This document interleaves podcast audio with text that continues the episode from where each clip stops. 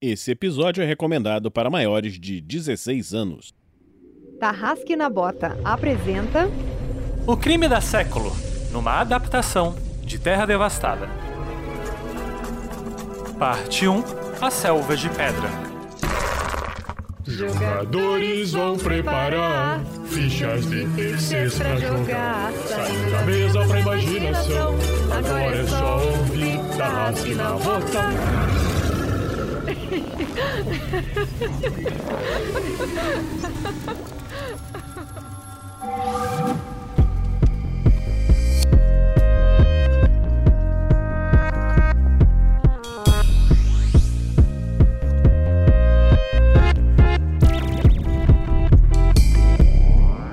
aí galera, sou eu aqui de novo. Eu me chamo Vitor e hoje eu vou jogar com o Arthur Celtic, que é aquele cara. É, como é que eu posso dizer? Ele tem aquele charme vintage. Como nós colocamos aqui na, na nossa ficha, ele é um cara que ele acha que ele tá vivendo ali na Inglaterra medieval, mas ele conhece tudo sobre é, inteligências artificiais. Mas por que, que ele conhece sobre inteligências, artificiais? Primeiro, porque é uma palavra muito difícil de se falar, como vocês podem perceber. E segundo, que, veja bem, eu fui enfiado em uma trama sobre as IAs que eu nem sei se estava fazendo parte, minha memória ainda é muito nebulada. E se ela está me acordando agora deste congelamento, dessa prisão, tem um motivo para isso. E é isso que eu quero descobrir, além de seja lá do porquê que ela me descongelou. Mas algum plano, e não é bom, algum plano essa IA tem. Não podemos confiar demais nessas coisas. Oi, belezinha galera? Aqui é o Guga Zatoni e nesse mundo pacífico de Solarpunk eu tô interpretando Vox Sonata. E como esse sistema depende muito das características do personagem, né, eu vou falar sobre as características que definem uma personagem, que são marombeiro, distúrbio raro, conspiracionista, faz o que pode para gostarem dele, percepção aguçada do comportamento, experimento com os limites do corpo, controle emocional, filantropo, desconfiado e medicina. Fora que ele é uma mistura doida de sargento, ciborgue e biohack. Bom, vocês podem estar um pouco perdidos, mas não tanto quanto eu, porque. Cara, eu não lembro de nada. Só lembro meu nome? Que história é essa? Eu sou o Beber, pessoal, usualmente o editor aqui desse programa, mas me deram um espacinho para contar essa história, essa investigação que a gente chama de O Crime do Século. Ah, ela é jogada numa versão de Terra Devastada adaptada. Como o Guga falou, eles e vocês, ouvintes, vão começar sabendo de nada e vamos descobrir o quão fundo nessa trama nós vamos ao longo dessas sessões.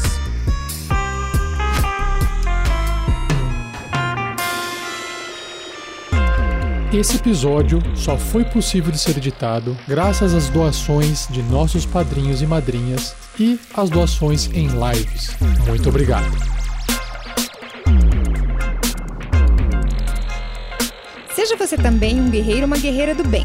Para saber mais, acesse padrim.com.br barra rpgnext ou picpay.me barra rpgnext.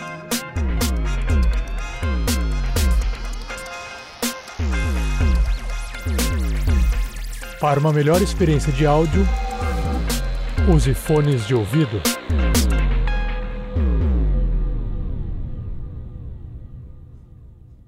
Fala Tarrasqueano, fala Tarrasqueana, beleza? Aqui é o Rafael47 passando rapidinho para dar um recado sobre esse episódio que vocês estão prestes a ouvir. Enquanto a quarta temporada da SKT não volta, pois no momento que você está ouvindo esse áudio agora, na data de publicação dele, eu estou preparando a quarta temporada com a ajuda do Thiago Araújo. Mas para vocês não ficarem sem conteúdo por muito tempo, segue uma aventura curta de seis episódios usando o sistema de RPG Terra Devastada adaptado. Mas eu não estou aqui para falar da aventura, mas sim para poder colocar um aviso de que tem assuntos dentro dessa aventura que abordam o suicídio. E a gente gosta de reforçar que, se você não tiver legal, tiver com pensamentos suicidas, por favor, ligue 188. Entre em contato com o pessoal do CVV. Eles atendem em todo o território nacional, 24 horas todos os dias, de forma gratuita. Você pode usar o chat por escrito, pode enviar e-mail, pegar o telefone e ligar. Você é atendido por um voluntário com respeito, anonimato, que vai guardar estrito sigilo sobre tudo o que for dito de forma gratuita. Esses voluntários são treinados para conversar com todas as pessoas que procuram ajuda e apoio emocional. Então ligue 188 se precisar de ajuda ou entre no site cvv.org.br. E agora, de volta à aventura. Boa diversão para vocês!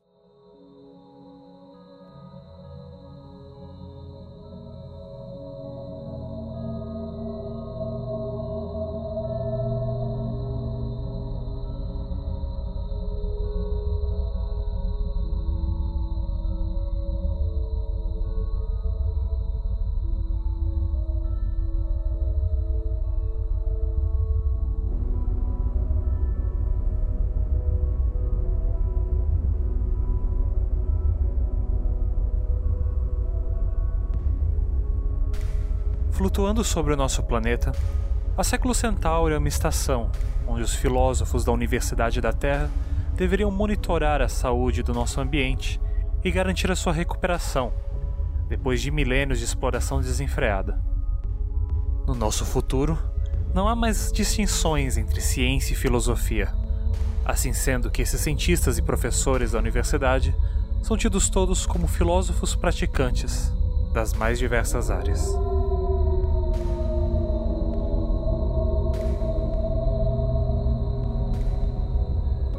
A estação, por sua vez, foi ativada há pelo menos 400 anos. Para a universidade conseguir operar, ela ainda precisa receber habitantes das cidades antigas da Terra para ter os seus funcionários e alunos. Porém, nos últimos séculos, os professores, sob a mentoria do reitor, estiveram mais preocupados com a busca de tornar a Século Centauri totalmente sustentável, o que tem tomado o tempo que deveria ser dedicado a monitorar o planeta.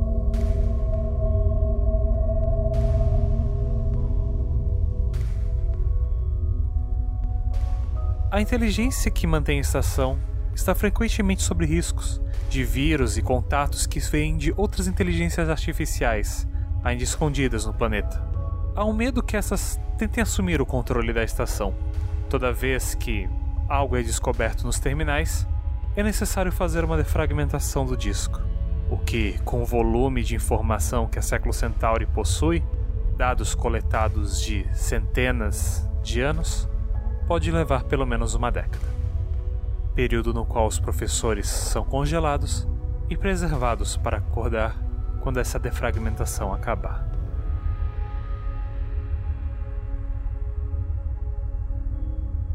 Há 14 dias foi encontrado um vírus nos terminais da estação e uma nova defragmentação de disco foi programada alunos e funcionários foram enviados de volta para suas cidades natais, no planeta lá embaixo.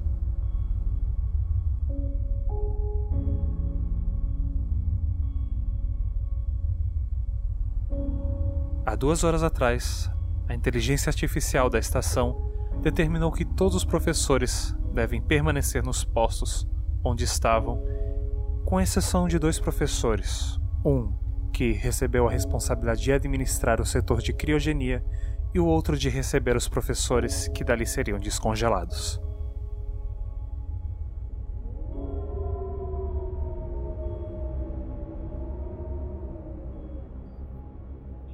Uma produção RPG Next.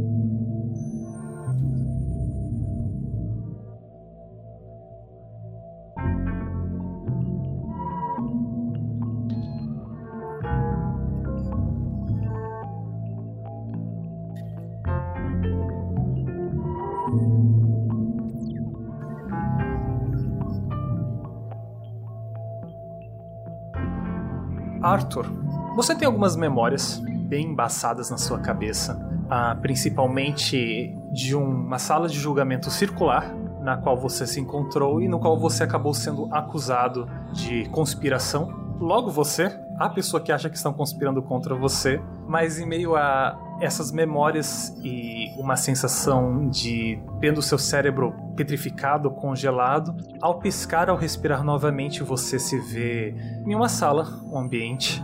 Ah, não tem outra maneira de descrever isso, ele é futurista, mas é o que você já está acostumado, então você vê, além de macas com brilho neon sobre elas, azulado. Você vê alguns medidores, algumas coisas. Nada grudado a você nesse momento, mas a impressão que você tem que algo está te observando e algo está medindo o comportamento do seu corpo, enquanto você observa à sua frente duas figuras. Uma uma figura feminina que está trabalhando nessas nesses ajustes em algum servidor, algum computador, e uma um pouco mais distante que você percebe de imediato você não reconhece e é meio desgostoso ver ela, porque quando você bate os olhos dela, você percebe que é um sujeito que não tem um maxilar. Enquanto você mede esse sujeito, você vê ele tirando o que parece ser um, uma pasta que está aberta na frente dele, um maxilar feito de fibra, alguma coisa encaixando no rosto. E pouco a pouco ele começa a abrir o braço, onde parece que tem algumas coisas, alguns canos, alguns canais, onde ele começa a injetar algumas coisas ali, alguns reguladores.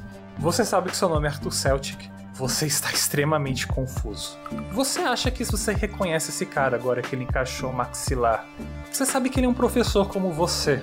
Era um professor de automologística. Você sabe que esse cara se chama Vox. Ah, e você sabe que ele é um professor, um bioengenheiro.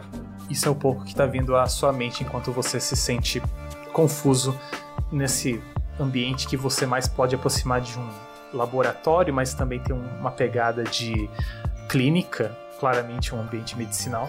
Tem um saco na frente que você, ao dar uma olhada, você reconhece suas roupas ali dentro. Então, a primeira coisa que eu faço então é abrir esse saco. Uh, eu vou colocando na camisa, abotoando é, minha, essa camisa branca, né, bem formal. E enquanto eu faço o nó da minha gravata, eu pergunto: ah, Professor Vox, vejo que você também está acordando por agora.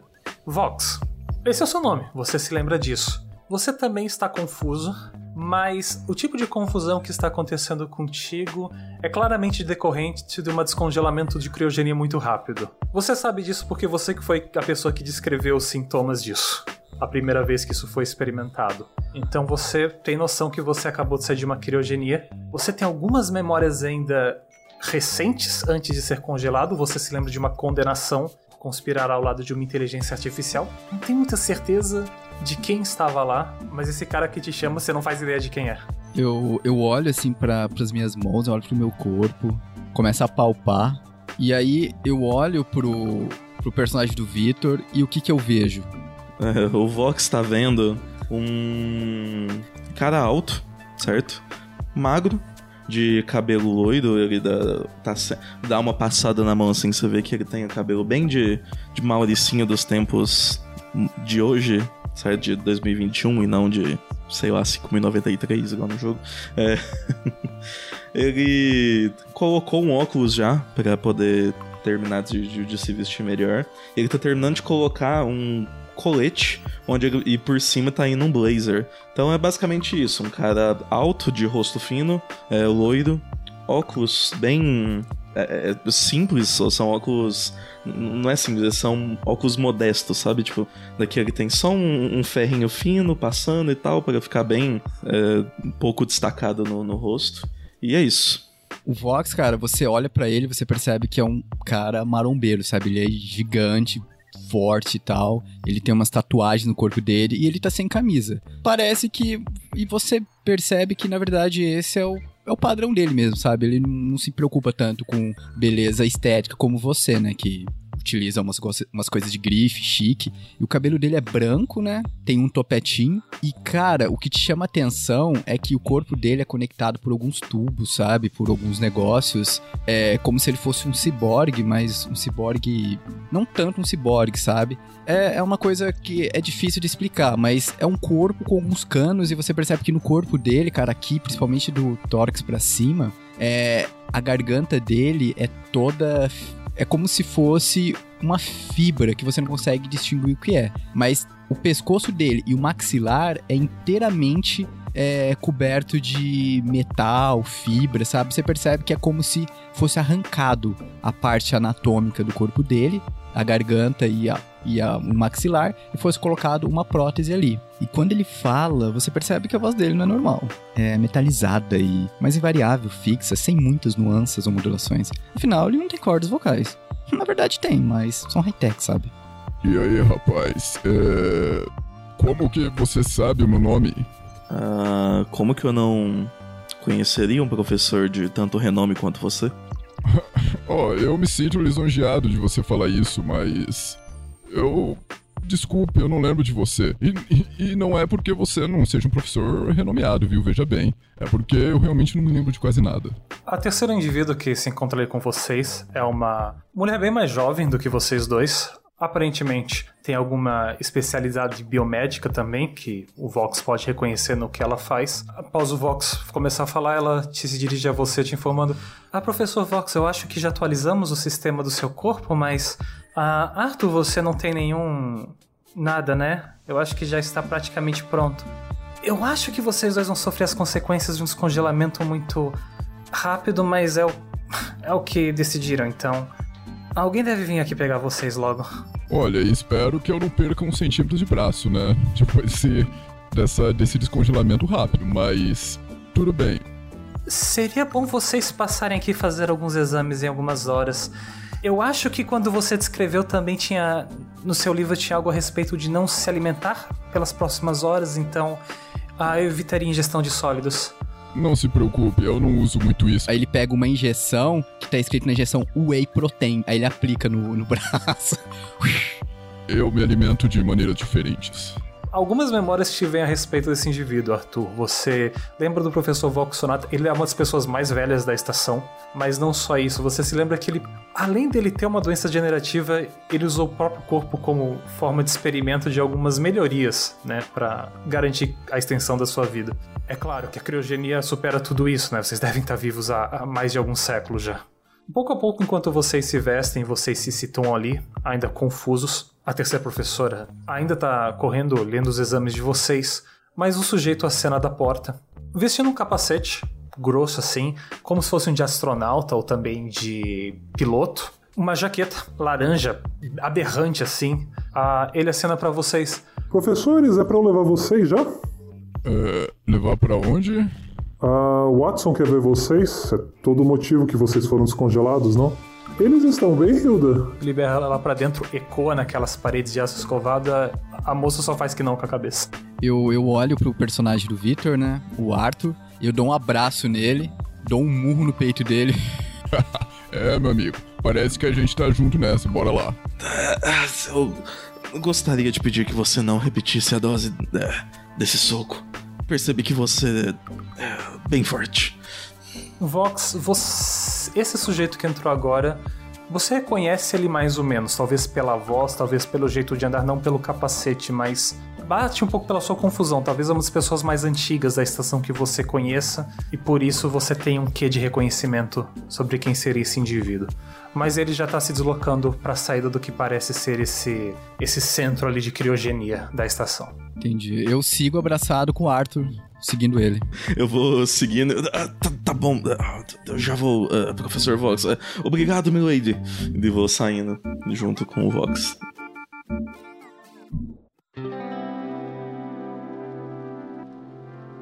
Uma vez que vocês vão pro lado de fora, a, a estação é aberta. Então vocês mais uma vez saem e veem o céu. Está um fim de tarde, mas isso não, pode, não significa nada porque a estação opera seguindo o horário universal e ela pode estar em qualquer ponto do globo. Ah, inclusive a estação pode estar no fim de tarde durante vários dias. Ah, um pouco à frente de onde acaba esse prédio que vocês observam ser realmente a criogenia, ah, esse indivíduo com capacete que o Vox começa a achar que o nome é Mike alguma coisa. Já tá entrando o que parece um veículo circular, como uma bolha feita de vidro, mas não existe mais vidro, então é um pseudo vidro, algum material translúcido. E ele entra nesse veículo já chamando vocês dois para entrarem junto com ele. O ar é agradável, apesar do que vocês se lembram até que em prédios mais altos o ar tem que ser regulado, dependendo de a altitude a estação está. Há plantas ao redor de vocês, há um canal de água pelo qual aparentemente esse veículo vai andar e flutuar sobre. Ok. É, é, é uma estação, tipo, gigante. ela é enorme. Ela tem vários prédios, ela tem. Ah, vocês se lembram que tem um bairro inteiro que é onde os professores habitam. E é uma estação flutuante. Ela não fica no espaço, mas ela fica flutuando bem acima do planeta. Se você for até a borda da estação, você pode olhar lá para baixo. ok. Mas na verdade eu quero perguntar. É... Desculpe, meu rapaz. É... É... A que devo chamar sua graça? Não há esboço de reação, porque a cara dele é um capacete. Ele só estende a mão. Olha, Arthur, eu não lembrava. Suas boas maneiras são muito bem-vindas nessa época do ano. Ah, eu sou o Mike. Eu e Vox somos os mais velhos da estação. Eu quase me ofendo de você não se lembrar de mim, mas ninguém poderia se ofender em um rapaz tão bem educado quanto você. Eu, inclusive, peço perdão pela minha falta de memória, mas acredito que eu não tenha muita culpa nisso, uh, apesar de suspeitar de quem possa ter culpa. Olha, faz um tempo, acho que. Acho que a última vez que a gente foi descongelado faz uns 18 anos. Eu não. Eu mal lembro como é a sensação, mas. Ele estende a mão, te cumprimenta. Uh, aceita os tapinhas que o Vox se aproximando. Vox, você se lembra que o nome dele é Mike Metallic? Ele é professor de química, alguma coisa relacionada assim na estação. Você lembra de ter alguma relação com ele justamente por vocês dois serem velhos. E o capacete que ele usa com teu conhecimento tecnológico indica que ele também está em algum tipo de suporte à vida. Aquele capacete está ali para sustentar alguma coisa. Talvez diferente do teu sistema que é interno, o dele é algo no nível de um exoesqueleto, algo do tipo. Uma vez que vocês entram naquela bolha, ele começa a pilotá-la uh, usando a mão e algum aparato que está preso à mão dele para dirigir e pilotar vocês aparentemente mais para o centro da estação. Conforme vocês vão avançando sobre esse canal, vocês conseguem ver outros prédios, alguns estilos diferentes de prédios, né? As arquiteturas variam de área da estação para área da estação. Ainda assim, é bastante plantas, não há animais, porque não há por que obrigar os animais a ter que viver nesse ambiente, mas ainda assim há bastante vegetação por todos os caminhos que vocês são dirigidos. E muito rapidamente vocês se veem se aproximando de uma que parece uma grande área como um jardim, ah, mas uma praça, né? Uma praça que fica dentro de um jardim, onde há um grande prédio que tem uma cara de ser um prédio de administração da estação. No centro desse passo, o que seria um grande chafariz, vocês percebem que ele está elevado e aberto. Umas escadas descem para dentro dele e é perto ali que o professor Mike Metallic estaciona. A cena para vocês entrarem fala que o Watson tá esperando vocês. E ele sai do veículo também, abandonando o veículo assim e. Olha, eles estão mandando a gente ficar onde a gente estava, mas eu vou lá pros bares, que eu acho que é a melhor ideia. Então, é com vocês dois agora. Ele vai dando um tapinha e meio que se desvencilhando, sabe? É, professor Mike, uh, desculpe, eu tô percebendo certo nervosismo da sua parte. Uh, conseguiria nos adiantar sobre o que está acontecendo? Olha, algum tempinho atrás, a Watson nos avisou para ficar onde a gente estava. Aí depois eu recebi uma notificação para ir buscar vocês e trazer vocês até aqui. Então perdoe-me se eu tô aproveitando esse lapso entre ele me pedir para eu ficar parado onde eu tô de novo para ir até os bares, mas eu realmente não queria ficar aqui no centro. Não tem muita coisa para ver. Certo. Uh, eu acho que você faz bem e desobedeceu de vez em quando. Só enquanto ele não pediu pra gente ficar parado. Afinal de contas, eu ainda não faço ideia do que aconteceu, mas a gente tava rumo a mais uma defragmentação, então qualquer coisa pode ser perigosa agora. O, o, Vox ele abraça de novo, apertando o Arthur, né? Porque ele sabe que o Arthur não gosta, só que ele vai e aperta de novo, mesmo que o Arthur fique desconfortável. E aí ele. Ah, vai lá, Arthur. Qual que é a emoção de uma aventura sem descobertas? Você faz perguntas demais. Vamos lá, valeu aí, Mike. Abraço. Ah, agradeço o, o, o quão foi prestativo, professor Mike. Ah, Vox, ah, pelo amor de Deus, cara. E ele vai puxando o, o Arthur para conversar com o Watson. Vocês descem essa escadaria circular que está embaixo dessa fonte para se ver de volta no ambiente que vocês dois lembram. No final dessa escadaria é aquele salão seria uma corte, mas totalmente circular. Bate o flashback, bate um. Eu estive aqui antes, enquanto vocês chegam ali. Ah, no centro, mas não mais elevado do que todos os outros espaços que tem, vocês percebem que existe um holograma. Assim, é uma forma neutra, o quão neutra uma forma holográfica possa ser. Aparentemente ele não quer assumir nada no momento, mas as roupas são ligeiramente mais puxadas para um roupas mais clássicas, um pouco lembrando como Arthur se veste, mas uma versão um pouco mais atualizada do que seria um terno de três peças, né? Uma coisa um pouco mais moderna. Ambos reconhecem como uma inteligência que não teria necessidade de projetar um holograma, mas aparentemente nesse momento ele prefere fazer essa projeção para vocês terem com quem conversar frente a frente, embora o rosto, por ser genérico, não tenha feições às quais se apegar. Eu vou olhar pro, pro Arthur, né, enquanto carrego ele. É, Arthur, essa coisa tá muito estranha, viu? Que, o que você acha que tá acontecendo? Bom, eu não sei. Aqui era pra ser algum tipo de paraíso. Uh, me pergunto porque uma, o, aquele que rege este local estaria mandando para que as pessoas permanecessem em seu local. Como se tivesse algum tipo de mistério a se resolver. Fora que, pelo que falaram, nós dois somos criminosos, né? É, eu não lembro exatamente qual crime que a gente cometeu, e eu, provavelmente você também não deve lembrar, mas eu não sei por que, que descongelariam dois criminosos como nós. Bom, talvez eles finalmente tenham percebido a minha inocência. uh, essa sua vibe aí de mafioso não engana ninguém não, hein, Arthur? E aí ele dá um tapa nas costas do Arthur, e aí eles chegam na sala. Meu Deus do céu. O indivíduo ali no centro percebe a chegada de vocês, ah, professores. Não é uma voz metalizada nem nada, aparentemente há filtros o suficiente para soar algo bem orgânico. Ah, mas vocês sabem de quem se trata. Apesar do filtro da confusão de vocês, o nome vem. Esse é o Watson Classic. Watson Classic é a inteligência responsável pela administração da estação. Ele não é necessariamente quem toma decisões, mas mais quem a executa e quem mantém tudo rodando na estação enquanto as coisas estão normais. Quando as coisas estão fora do normal. Aí ele tem os poderes bem limitados. Limitados? Bem limitados. Agradeço por chegarem tão rápido. Eu suspeito que, como você descreveu, professor Vox, a descriogenia antecipada, sem passar por todos os processos, pode gerar confusão. Mas eu temia que fazer isso mais tarde poderia comprometer o que eu preciso de vocês. E o que, que exatamente você precisa? Eu temia que vocês não conseguissem nem conversar. O corpo é uma maravilha. Um, bem, vamos direto ao assunto. Vocês não. Bem, que eu me lembro, professor Arthur, você era bem reticente às nossas interações. Ah, eu consigo perceber o porquê. Eu deixarei para avaliar isso mais tarde.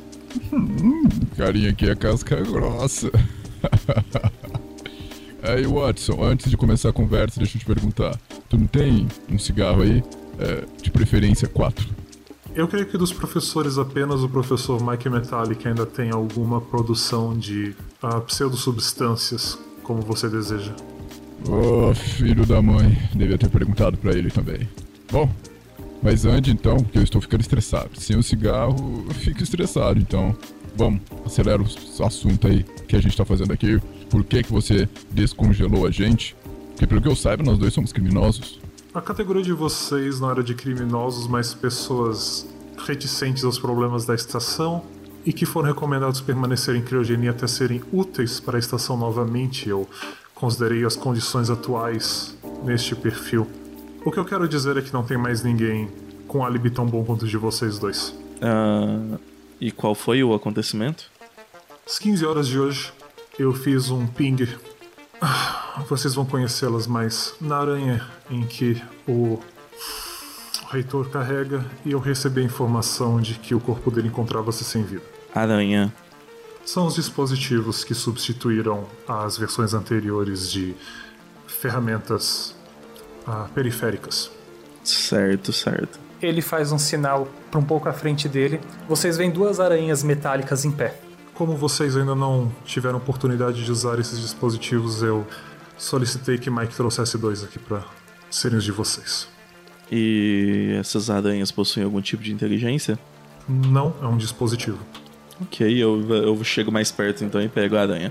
Você pega ela com a palma e no que você pega, as patinhas dela se conectam com seus dedos e o corpo dela se fecha contra a sua palma com um clique assim. Quando você pressiona ela para baixo, e você percebe. Bem, você se lembra de no passado ter. Na sua geração, você se lembra que vocês tinham um relógio em que vocês controlavam as coisas, que vocês tinham seus programas instalados, que vocês tinham acesso a seus arquivos, onde vocês davam aula.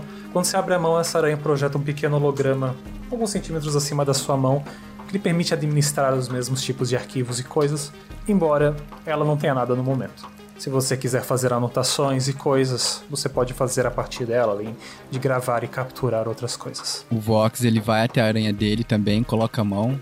Uh, não tenho tantas boas percepções disso, mas é o que tem, né? Ela se conecta igual, nenhuma diferença no aparelho de vocês dois. Mas, beleza, é, o reitor morreu, isso é extremamente estranho, mas e o que a gente tem a ver com isso?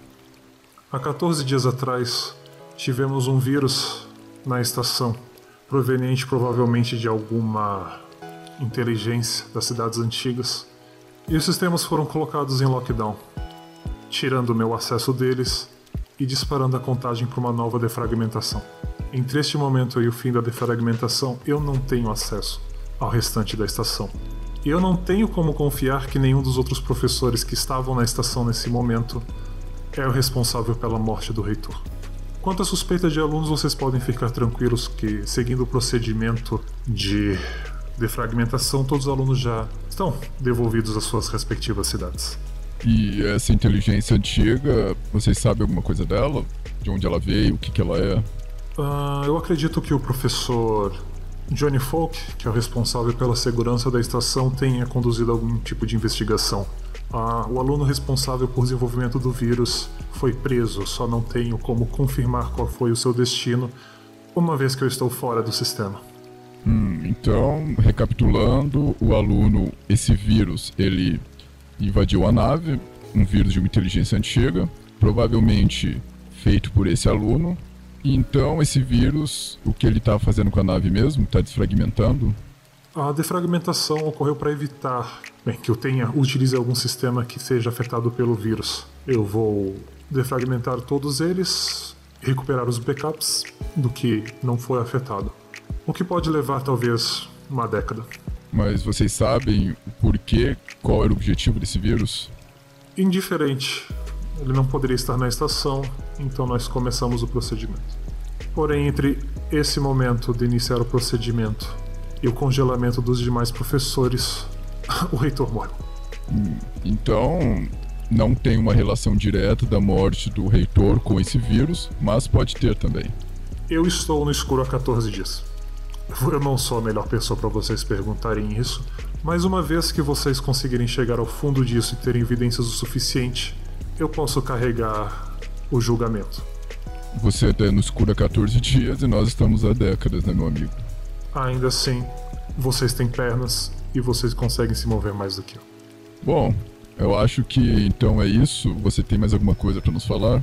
Alguma dica? Vocês podem liberar espaço para suas aranhas nos servidores da estação em cada torre, caso precisem instalar sistemas. Os sistemas estão associados mais aos professores e como vocês não têm um cargo oficial dentro da estação, vocês terão que solicitar individualmente para ganhar acesso a esses sistemas. E qual é a vantagem da gente ter esses sistemas? Bem, ao que tudo indica, se vocês quiserem ter acesso a certas regiões, vocês precisarão do sistema do professor Felipe Samba, o responsável pela espacialidade da estação. Uh, e você tem algum distintivo, algum, uma, algum crachá que, que indique que nós estamos sendo responsáveis por essa investigação? Você uh, sabe, né? Aí ele vai dar um tapa no, na, no holograma e a mão dele passa. Aí ele. Tinha esquecido disso. Passa, mas as partes metálicas dão um choquezinho assim gostoso no braço. Tinha me esquecido dessa sensação. Eu acho que eu já tentei fazer isso. Ele olha pro Arthur assim. E aí ele olha pro, pro Watson. É, você sabe, né? Pra ninguém impedir o nosso trabalho, para ficar mais fácil da gente acessar os lugares. Seguindo o protocolo que os professores são obrigados a seguir, eles não podem sair da região da estação, do local que eles se encontram. Vocês são os únicos que podem se mover, então isso já carrega certa autoridade aqui. Com a morte do reitor e como Felipe não está com a sua aranha, eu também não sei quem está responsável pela estação no momento. Calma, é... por que, que o Felipe não está com a sua aranha? Isso é o que devem perguntar ao vice-reitor. E quem que é o vice-reitor? É o Felipe Samba. Devo continuar sendo redundante? Ah, por favor. Felipe Samba, no caso, o vice-reitor é quem deveria assumir imediatamente. Eu não sei onde ele está. E ao que tudo indica, Roberto Tango Aliás, o corpo do reitor está na reitoria. Porém, Felipe Samba tem desenvolvido certo comportamento excêntrico quando nos aproximamos de toda a defragmentação. É, o corpo desse reitor tá. Vocês conseguiram encontrar? Tá em algum lugar ou não? Como eu disse, todos estão parados. Eu acho que vocês serão os únicos que vão conseguir chegar até lá. Se todo mundo estiver respeitando as ordens de permanecer onde estão, é claro. É, entendi. É, Watson, nos dá um minutinho, eu vou conversar com meu parceiro aqui. É, daqui a pouquinho a gente volta, beleza? Só pra gente saber o que a gente vai fazer. Eu, eu acho que tem mais coisas pra perguntar pra ela, na verdade. Ah, eu falo pro Vox. É, professor, é, só um momento. Ah, que tipo de comportamento excêntrico você disse que o vice-reitor está tendo? O vice-reitor tende a discordar dos procedimentos associados ao envio dos alunos, uma vez que seu comportamento não é tão afetivo quanto o Vox, mas ele desenvolve afetos com seus alunos. E uma vez do seu abandono, e eu acredito que isso dê um custo psicológico grande ao professor Felipe Samba, ele costuma cortar conexão com os outros professores e se isolar na estação. Foi o procedimento dele nos últimos nas últimas três sequências de defragmentação que tivemos. Certo. Ah, é, você ainda está conseguindo mandar ping para os outros professores? Eu posso solicitar para eles se deslocarem para as torres e confirmarem sua localização. Você conseguiria confirmar a localização do Mike? Ele espera um pouco. Professor Mike Metallic está na zona de recreação, a qual vocês vulgarmente chamam de os bares. Ah, bom, é, vou conversar com meu colega Vox então. Se precisarmos ah, para voltar aqui, o jeito mais fácil seria utilizando. Descendo as escadas. Ok. O Vox tá te esperando com a perna, uma perna encostada na parede, olhando pra baixo, e aí ele dá a mão pra você sair primeiro que ele. Ok. Vocês começam a subir para o passo central. É, então, Arthur, esse assunto tá meio estranho, né? Bem estranho. Ah, em quais pontos? Em todos. É, eu acho que isso também vem devido à, à confusão da, do descongelamento. Mas o que, que você recomenda que a gente faça primeiro? Ah, sinceramente, acredito que devemos ver o corpo do reitor. Afinal, se isso já aconteceu algumas horas, nós não devemos ter mais muitas outras. A não ser que ele tenha um corpo um pouco mais parecido com o seu, não acredito que vá sobrar muito dele que possamos ver daqui poucos momentos. É só uma pergunta, essa desfragmentação, a gente sabe o que é, qual que é, que é por trás disso? Sim, aparentemente é um procedimento já clássico da estação que foi estabelecido quando a estação foi criada. E quando um sistema é comprometido ou detectado uma invasão, a estação terá entre lockdown. Os alunos que estão estudando na universidade que administra a estação, o tempo da qual vocês todos são professores, mandam os alunos para casa e a estação começa uma defragmentação inteira em todos os seus sistemas. Como isso pode levar até uma década, os professores todos são criogenados e no fim da defragmentação eles voltam. E os alunos continuam durante o processo de desfragmentação. Eles são devolvidos para suas cidades. E aí a nave fica sozinha. a nave fica sob a administração da inteligência artificial, limitada por conta de ela não ter acesso a todos os seus sistemas, é claro. E aí o crime aconteceu durante esse processo de desfragmentação. Não, o processo era para estar começando logo.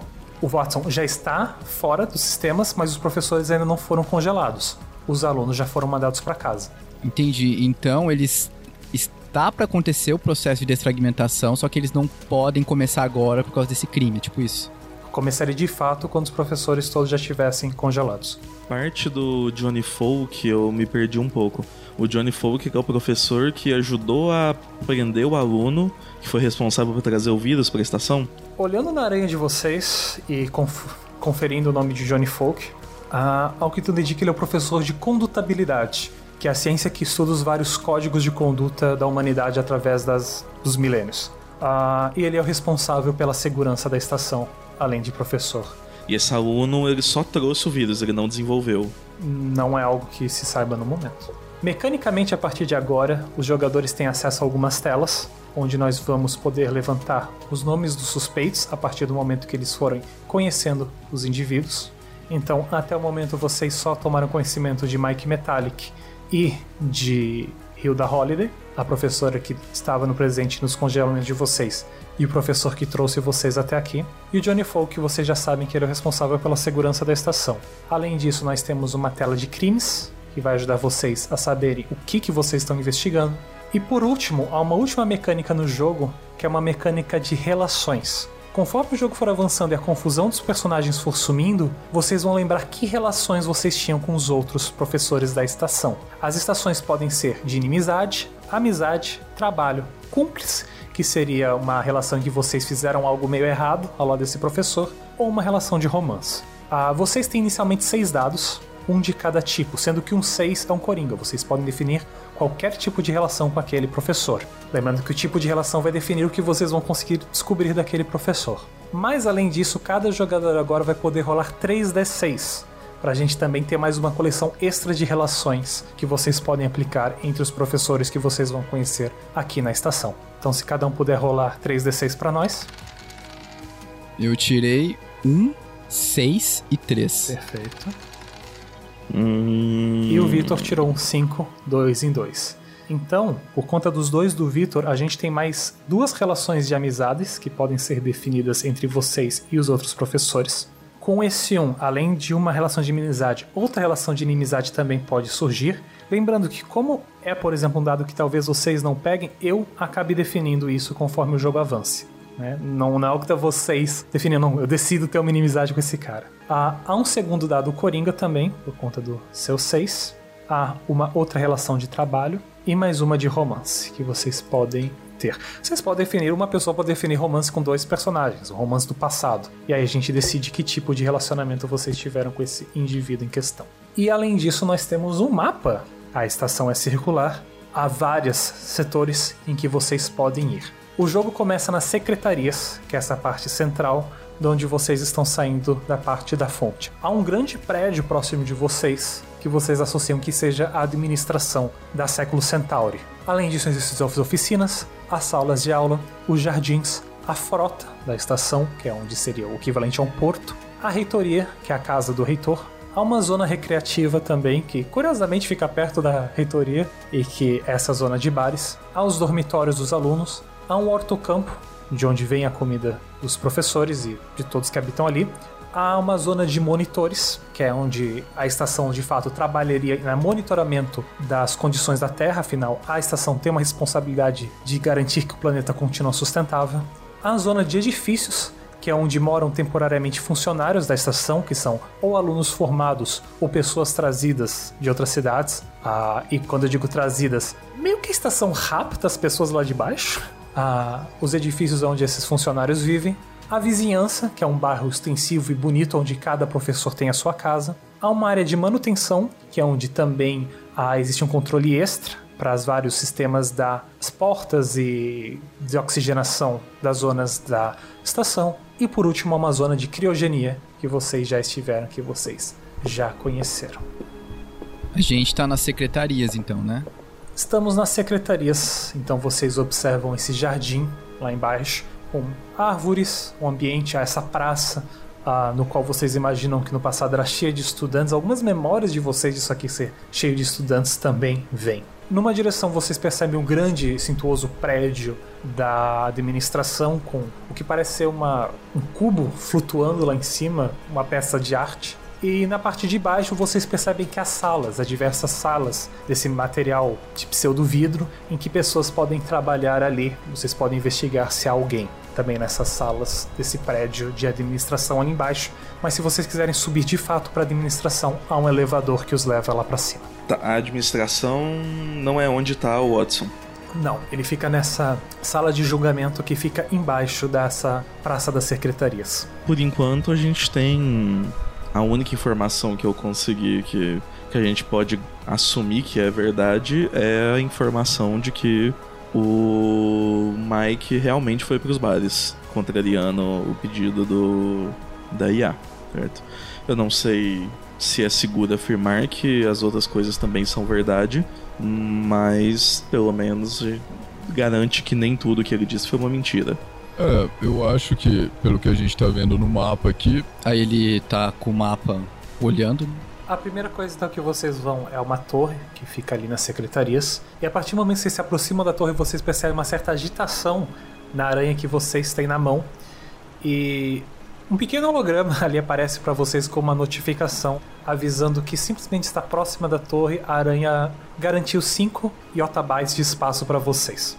A forma de moeda desse jogo serão memórias no servidor. A nuvem trabalha em yottabytes então, toda vez que os jogadores chegam em uma zona nova, eles podem ir até a torre dessa zona e garantir um volume em otabytes para eles poderem instalar sistemas e poderem negociar, porque algo que vocês se lembram é que, como a estação não tem uma unidade monetária, os professores geralmente trocam favores em espaços de servidor. Então, os dois podem adicionar ali na ficha onde estava a memória de otabytes, 5 otabytes para cada um. E que tipo de sistemas a gente pode instalar, por exemplo, aqui nos nas secretarias? Vocês imaginam que, por exemplo, o Johnny Folk, se ele for responsável da segurança, ele deve ter algum tipo de sistema a seu dispor para administrar a segurança da estação. Mas é isso, os sistemas estão associados às aranhas de indivíduos. A torre você sabe que faz leituras, porque você supõe que o ping que as pessoas façam tem a relação com a torre, mas você precisaria de um sistema para fazer uma leitura dessa torre. Tá, beleza. Então eu eu tô olhando pro mapa ali, né? Aí eu falo, é, Arthur, então eu tô vendo aqui pelo mapa que a reitoria tá aqui do lado, então vamos para lá, cena do crime, para ver o que tem. Acho que é um bom ponto de início.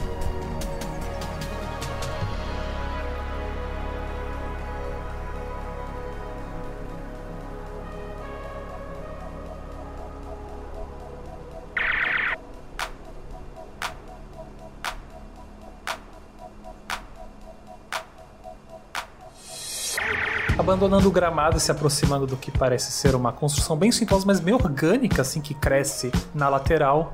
Ah, vocês percebem uma pequena escadinha que vocês logo sobem e chegando na porta da frente vocês percebem uma porta trancada com algum tipo de leitor ali. Vocês dois tentam aproximar as aranhas de vocês, mas não há nenhum sinal que a porta será aberta para elas. Hum. Algum tipo de segurança implementada ali na casa dele. Ah, eu queria saber Deixa eu ver aqui. Se eu consigo. Tá, primeiro, eu conheço os tipos de segurança usados na, nas portas? Então vamos para uma rolagem. Como é que funciona uma rolagem nesse sistema? Os jogadores têm suas características e agora a gente vai entre o mestre e o jogador negociar quais das características são úteis e quais atrapalham. Baseado nisso a gente chega num número e ele vai rolar um número de D6 igual a esse valor. Para cada 4 ou mais que ele tirar, ele tem um sucesso. 3 abaixo é uma, uma, falha. Se ele tiver um número de sucessos, ele já vai ganhar alguma coisa, ele já vai conseguir aquilo que ele está querendo. Se ele só tiver fracassos, ele ganha uma frustração. Se o jogador juntar três frustrações, ele ganha uma característica negativa. Então os jogadores decidem quando eles vão rolar também, mas tem sempre a chance de começar a frustrar né, o seu personagem. O Victor quer que o Arthur decida o que ele saberia sobre isso e quais características dele podem ajudar a entender sobre esse sistema. Eu imagino que inicialmente essa segura, esses sistemas de segurança devem envolver algum tipo de criptografia, né, coisas do tipo. É, então eu acredito que pensamento computacional seria uma característica que eu poderia usar, que eu sei meio que como os algoritmos funcionam e tal. Uh, a minha característica de, de querer entender como as coisas funcionam. É, e desembaraçador de problemas. Eu não acho que o desembaraçador de problemas te ajuda tanto, porque parece ser mais social, mas você detesta receber ordens. Isso aqui é uma porta te dizendo que você não pode passar. Então vai entrar o competitivo também, porque ela tá falando, você não consegue me abrir. Vida pessoal, né? É. Se o Vox tivesse, se o Vox tivesse tentando talvez, talvez, talvez você tivesse competitivo. Mas eu diria ali, você tem três dados, só que você tá um pouco confuso ainda, então vamos cair para dois dados. Essa primeira rolagem. Cara, então eu, eu, eu, eu vou fazer ele ter esse competitivo aí. Eu, eu eu vou, eu vou olhar assim, vou olhar pra porta. Aí, não é você que é o, o cara que consegue abrir tudo, o cara das IA? Tu não consegue abrir essa porta? E ele olha para você. Vox, você vai tentar mexer na porta também? Não, eu sei que eu não vou conseguir. Você só tá provocando ele, né? Só tô provocando ele só. eu conheço a peça, eu tô, tô tentando conhecer, sabe? Porque o Vox, cara, ele tem a leitura de emoção dele. Então ele vê o, ele vê o Arthur, ele já tem uma leitura da personalidade dele, sabe? Então ele, ele percebe que ele é competitivo, por isso que ele faz isso, sabe? Ele é manipulador. Sendo um cara que é manipulador, tem essa. Eu diria que você tem uma percepção do seu comportamento. Quer que as pessoas gostem de você, mas isso você tá meio usando contra. E o controle emocional, você ainda está confuso. Então me role dois dados, se você tiver um sucesso, você consegue ativar o clima competitivo do, do Arthur. Vai dar bom, vai dar bom. Vamos lá, tô tentando te ajudar, Victor, mas não tá. É. Ah, e, e pros ouvintes que não sabem, é que eu acabei não falando. Mas o Vox Sonata, ele é um. Ele basicamente é um perito em emoções, sabe? Ele gosta de manipular, ele gosta de, de entender as pessoas, sabe? Fisionomia, se elas estão mentindo. Ele gosta de fazer um mapa mental das pessoas. Ele passa isso até pro corpo dele, né? Que ele manipula o próprio corpo dele. Tanto é que ele é um velho, né? Ele já é, já é idoso. Só que ele tem a aparência de um cara de 40 e poucos anos, bombadão, sabe? Então, ele consegue manipular essas coisas. Toda vez que os jogadores vão rolar um dado, eles também podem escolher gastar ou não o último recurso, que é a sua determinação. No início da aventura tá todo mundo muito determinado a chegar ao fundo do mistério, né? Então todo mundo começa cheio de determinação com 10 pontos. Mas durante a aventura você pode ir gastando esses pontos de determinação. Então a qualquer rolagem você pode gastar os seus pontos de determinação para ir aumentando o número de dados rolados. Só que há um máximo de dados que podem ser rolados toda vez. O máximo é 6. Então, primeiro a rolagem do Vox. Ah, droga. 3 e 1. ok, é uma, um ponto de frustração. Você percebe que o Arthur já tá te lendo. Você não consegue ativar o espírito competitivo dele. Arthur, então no momento você está rolando dois dados. Você vai querer gastar determinação? Não, tá perfeito. Ó, oh, ele teve um 6 o que é uma explosão de sucesso, mas o dado seguinte foi 1 e um 5. Todos 6, o dado explode e você rola mais um, mas os três dados você teve dois sucessos. Você estava tentando entender que tipo de tecnologia é essa. Então, quando você abre a aranha ali, você percebe que nenhuma notificação surge, mas você se mete a abrir o sistema da aranha e percebe por que nenhuma notificação está surgindo e você percebe que estavam desabilitadas as notificações é, negativas dela. Você habilita isso para perceber que um erro está sendo causado ah, e que essa porta está trancada com algum sistema que tem alguma habilidade superior ao, ao seu. Aparentemente, ele trancou a porta para qualquer outra pessoa que tentasse entrar. Por conta dos seus dois acertos, você percebe que o sistema que trancou essa porta está associado ao professor de espacialidades e ao vice-reitor. Então eu tô ali na, na aranha, né? Mexendo ali nos hologramas e tal. Eu fecho.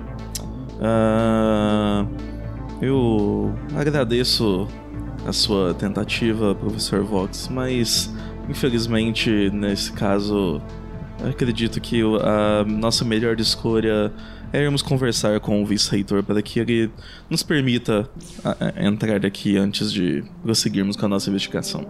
É, então, Arthur, a gente vai ter que ir atrás desse Felipe Samba aí, né?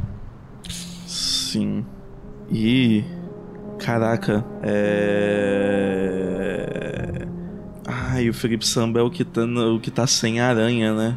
Aqui, então a Hilda Holiday, a gente sabe que ela tá ali na criogenia e a gente sabe que o Mike tá nos bares, que é o setor ali de recreação. Beleza. A Hilda, ela. O, o Mike ele estuda que parte mesmo? Conforme a, as memórias de vocês estão começando a se acertar.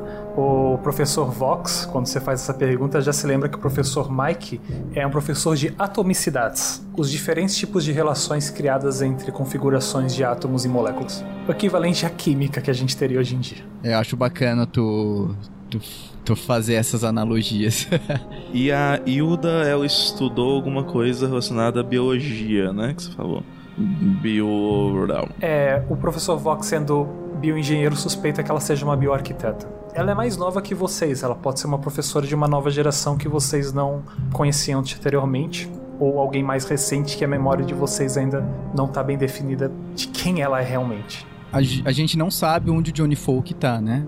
Sendo o professor responsável pela segurança, ele deve estar na zona das secretarias. se ele é realmente esse professor responsável, ele deve estar numa zona central administrando a segurança. O, o Johnny Folk, ele é professor, ele é responsável pela segurança aqui, certo? Será que ele não conseguiria dar um jeito nessa porta aqui, não? Talvez não na porta, porque pelo que eu percebi, somos todos limitados ao que nossos sistemas conseguem fazer aqui nessa estação.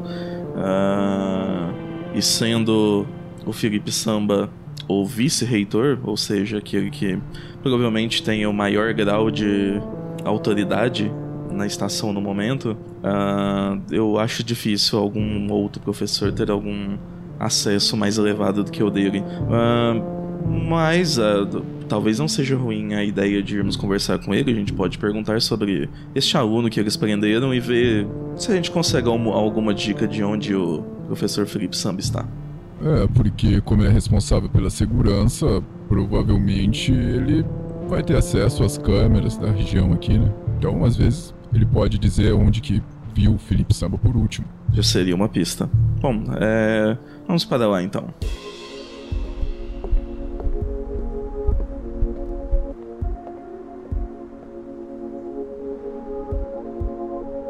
A última coisa que vocês fazem antes das reitorias é baterem suas aranhas na única torre que tem ali, que fica do lado da porta, e adicionarem mais 5 Yotabytes para vocês, enquanto vocês descem as escadas e retornam então para as secretarias. E uma vez passando por aquelas várias salas de vidro que vocês observaram à distância, vocês veem que uma delas está ocupada por um sujeito muito bem vestido, ah, umas roupas elegantes, com camadas, com cabelinho um pouco curto, uma barba por fazer. E pra vocês, como jogadores, ele tem um quê de lembrar muito o Fiuk, não sei porquê. Vocês notam esse professor trabalhando ali em um terminal dentro de uma dessas salas, enquanto vocês estão se aproximando. E tem aqueles cordões que parecem de vaqueiro também preso no corpo. E uma vez que vocês se aproximam o suficiente, as aranhas de vocês já aparece um cartão quase do professor ali mostrando pra vocês que esse é o professor Johnny Folk, a professor de condutabilidade. E o que é essa condutabilidade? É o estudo dos diferentes códigos de conduta da humanidade ao longo dos milênios. É... sociologia. Que- Deixa eu marcar aqui. né? Mas tem a ver com leis também, então também seria um equivalente a direito. Ele não parece perceber vocês se aproximando da sala deles. Se vocês quiserem até ali bater no vidro. ah, ele tá na sala dele. Ah, então é, é- é o que eu vou fazer. Ao bater no vidro, você se vê ele levantando de alguns terminais que projetam hologramas. Ele olha pra você, olha pro Vox. Ele faz uma cara de tipo, eu não acredito. Se levanta e começa a ir na direção da porta, abre a porta, sai, fecha a porta atrás dele, tipo, claramente não dando a menor chance de vocês entrarem na sala dele. E uma vez na frente de vocês, professores, Sim, professor. vocês aqui Ah, aparentemente não por nossa escolha. Quando o Watson falou que ele ia pegar reforço pra mim, eu pensei realmente que ele pegaria alguém que eu pudesse confiar, mas. Você até vai, Vox, mais Arthur? Ah, O, o Vox, na hora que ele vê isso, ele percebe que eles têm uma inimizade. Então ele, ele corta a frente do Arthur é, e ele dá aquela, aquela jogada de, de, de cabeça, sabe? Tipo, Você quer puxar uma inimizade pra você ou você quer puxar o Arthur? Você acha que vai ser definido uma inimizade dele com Johnny Folk? é, pelo jeito, é, já pode puxar a inimizade. ok. é, aí eu já aí eu já dou aquela olhada, tipo, deixa comigo então, né? Porque pelo jeito o negócio aqui, o negócio aqui tá feio. Aparentemente ele te culpa por alguma coisa, Arthur. É, porque se não puxasse inimiza- inimizade aí, você já vê que tem um negócio ruim entre os dois. Então já puxa logo, porque já evita, né? Que tenha outro inimigo. E o Arthur Celtic aparentemente tem uma inimizade, então definimos com o Johnny Folk.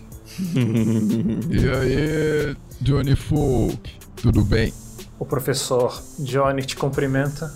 Vox, não que você seja muito melhor, mas, né, você pelo menos não estava conspirando com as inteligências. Foi pego no. Eu, eu, eu, eu faço cara de revoltado agora. Nossa, Conspirando com. E aí, tipo, como eu sou grandão, eu fico na. Eu vejo que o Arthur ele tá fazendo umas caretas, tipo, revoltado, e eu fico entre ele e o Johnny Folk, pro Johnny Folk não vê, sabe? O, o Arthur todo revoltado, eu falo. Eu ainda posso ver ele ali atrás, Vox, mas pelo menos você impede ele de partir pra cima de mim. Olha, Johnny Folk, eu sei que nós temos nossas. nossas. nossas diferenças e a diferença sua com aquele cara ali é bem maior, mas estamos aqui porque. Que não faz sentido nenhum, inclusive. É, estamos, nós estamos aqui porque queremos um lugar de paz, né? Nós, nós lutamos tanto para ter isso, a humanidade lutou tanto para ter isso e agora tudo isso tá no fio, porque um cara foi assassinado. E, e sem Yasi, aparentemente eu ainda sou. Desculpa, Vox, eu tô. Olha, eu não deveria nem chamar vocês de professores, vocês nem têm cargo aqui. Então, senhores filósofos, nos últimos anos a gente fez bons avanços no, na camada de sustentabilidade, não graças a vocês que queriam destruir essa estação, e o fim da estação significaria o fim do nosso projeto, mas, mais uma vez, se os sistemas acham que vocês são úteis de alguma maneira, eu não vou questionar os sistemas. Eu só garanto a vocês que a investigação já começou e terminou antes mesmo de vocês chegarem aqui. Hum, então se já começou e terminou, acredito que vocês não precisam da gente. Eu só preciso que vocês vão até lá embaixo naquele computador e confirmem o que eu já levantei. Olha, é, Johnny, eu gosto muito de você, viu? Não tenho nada contra você, mas eu acho que tu poderia ser um pouco mais educado com a gente, né? Ele respira fundo, põe os dedos assim sobre os olhos, tipo. Eu tô conversando com um velho, sabe? Porque afinal estamos tentando ajudar. E eu acredito que tu vai precisar da gente. Certo. Vamos por partes então, Vox. O que vocês ainda não sabem? Bom, acredito que a gente não saiba de quase nada. Nós acabamos de acordar agora. Aparentemente, se eu soubesse de alguma coisa, eu não viria procurar você, não é mesmo? Arthur! E ele olha pro Arthur assim. Ele abre um sorriso. Pois é, Arthur, se eu quisesse também descobrir como apertar o botão de autodestruição, eu saberia quem eu descongelaria. Olha, Vox, algumas horas atrás, ah, eu recebi o registro do uso da pistola que eu liberei para uso pessoal do reitor. O reitor havia feito uma solicitação de um armamento visto que, enfim, na cabeça dele alguém estava querendo derrubar. Embora eu conversei com o pessoal e aparentemente ele estava sob uso de algum medicamento que despertasse paranoia nele. Se eu soubesse disso antes, eu não teria liberado a arma, ou talvez tivesse, ele é o reitor, afinal de contas, ele sabe mais o que está fazendo.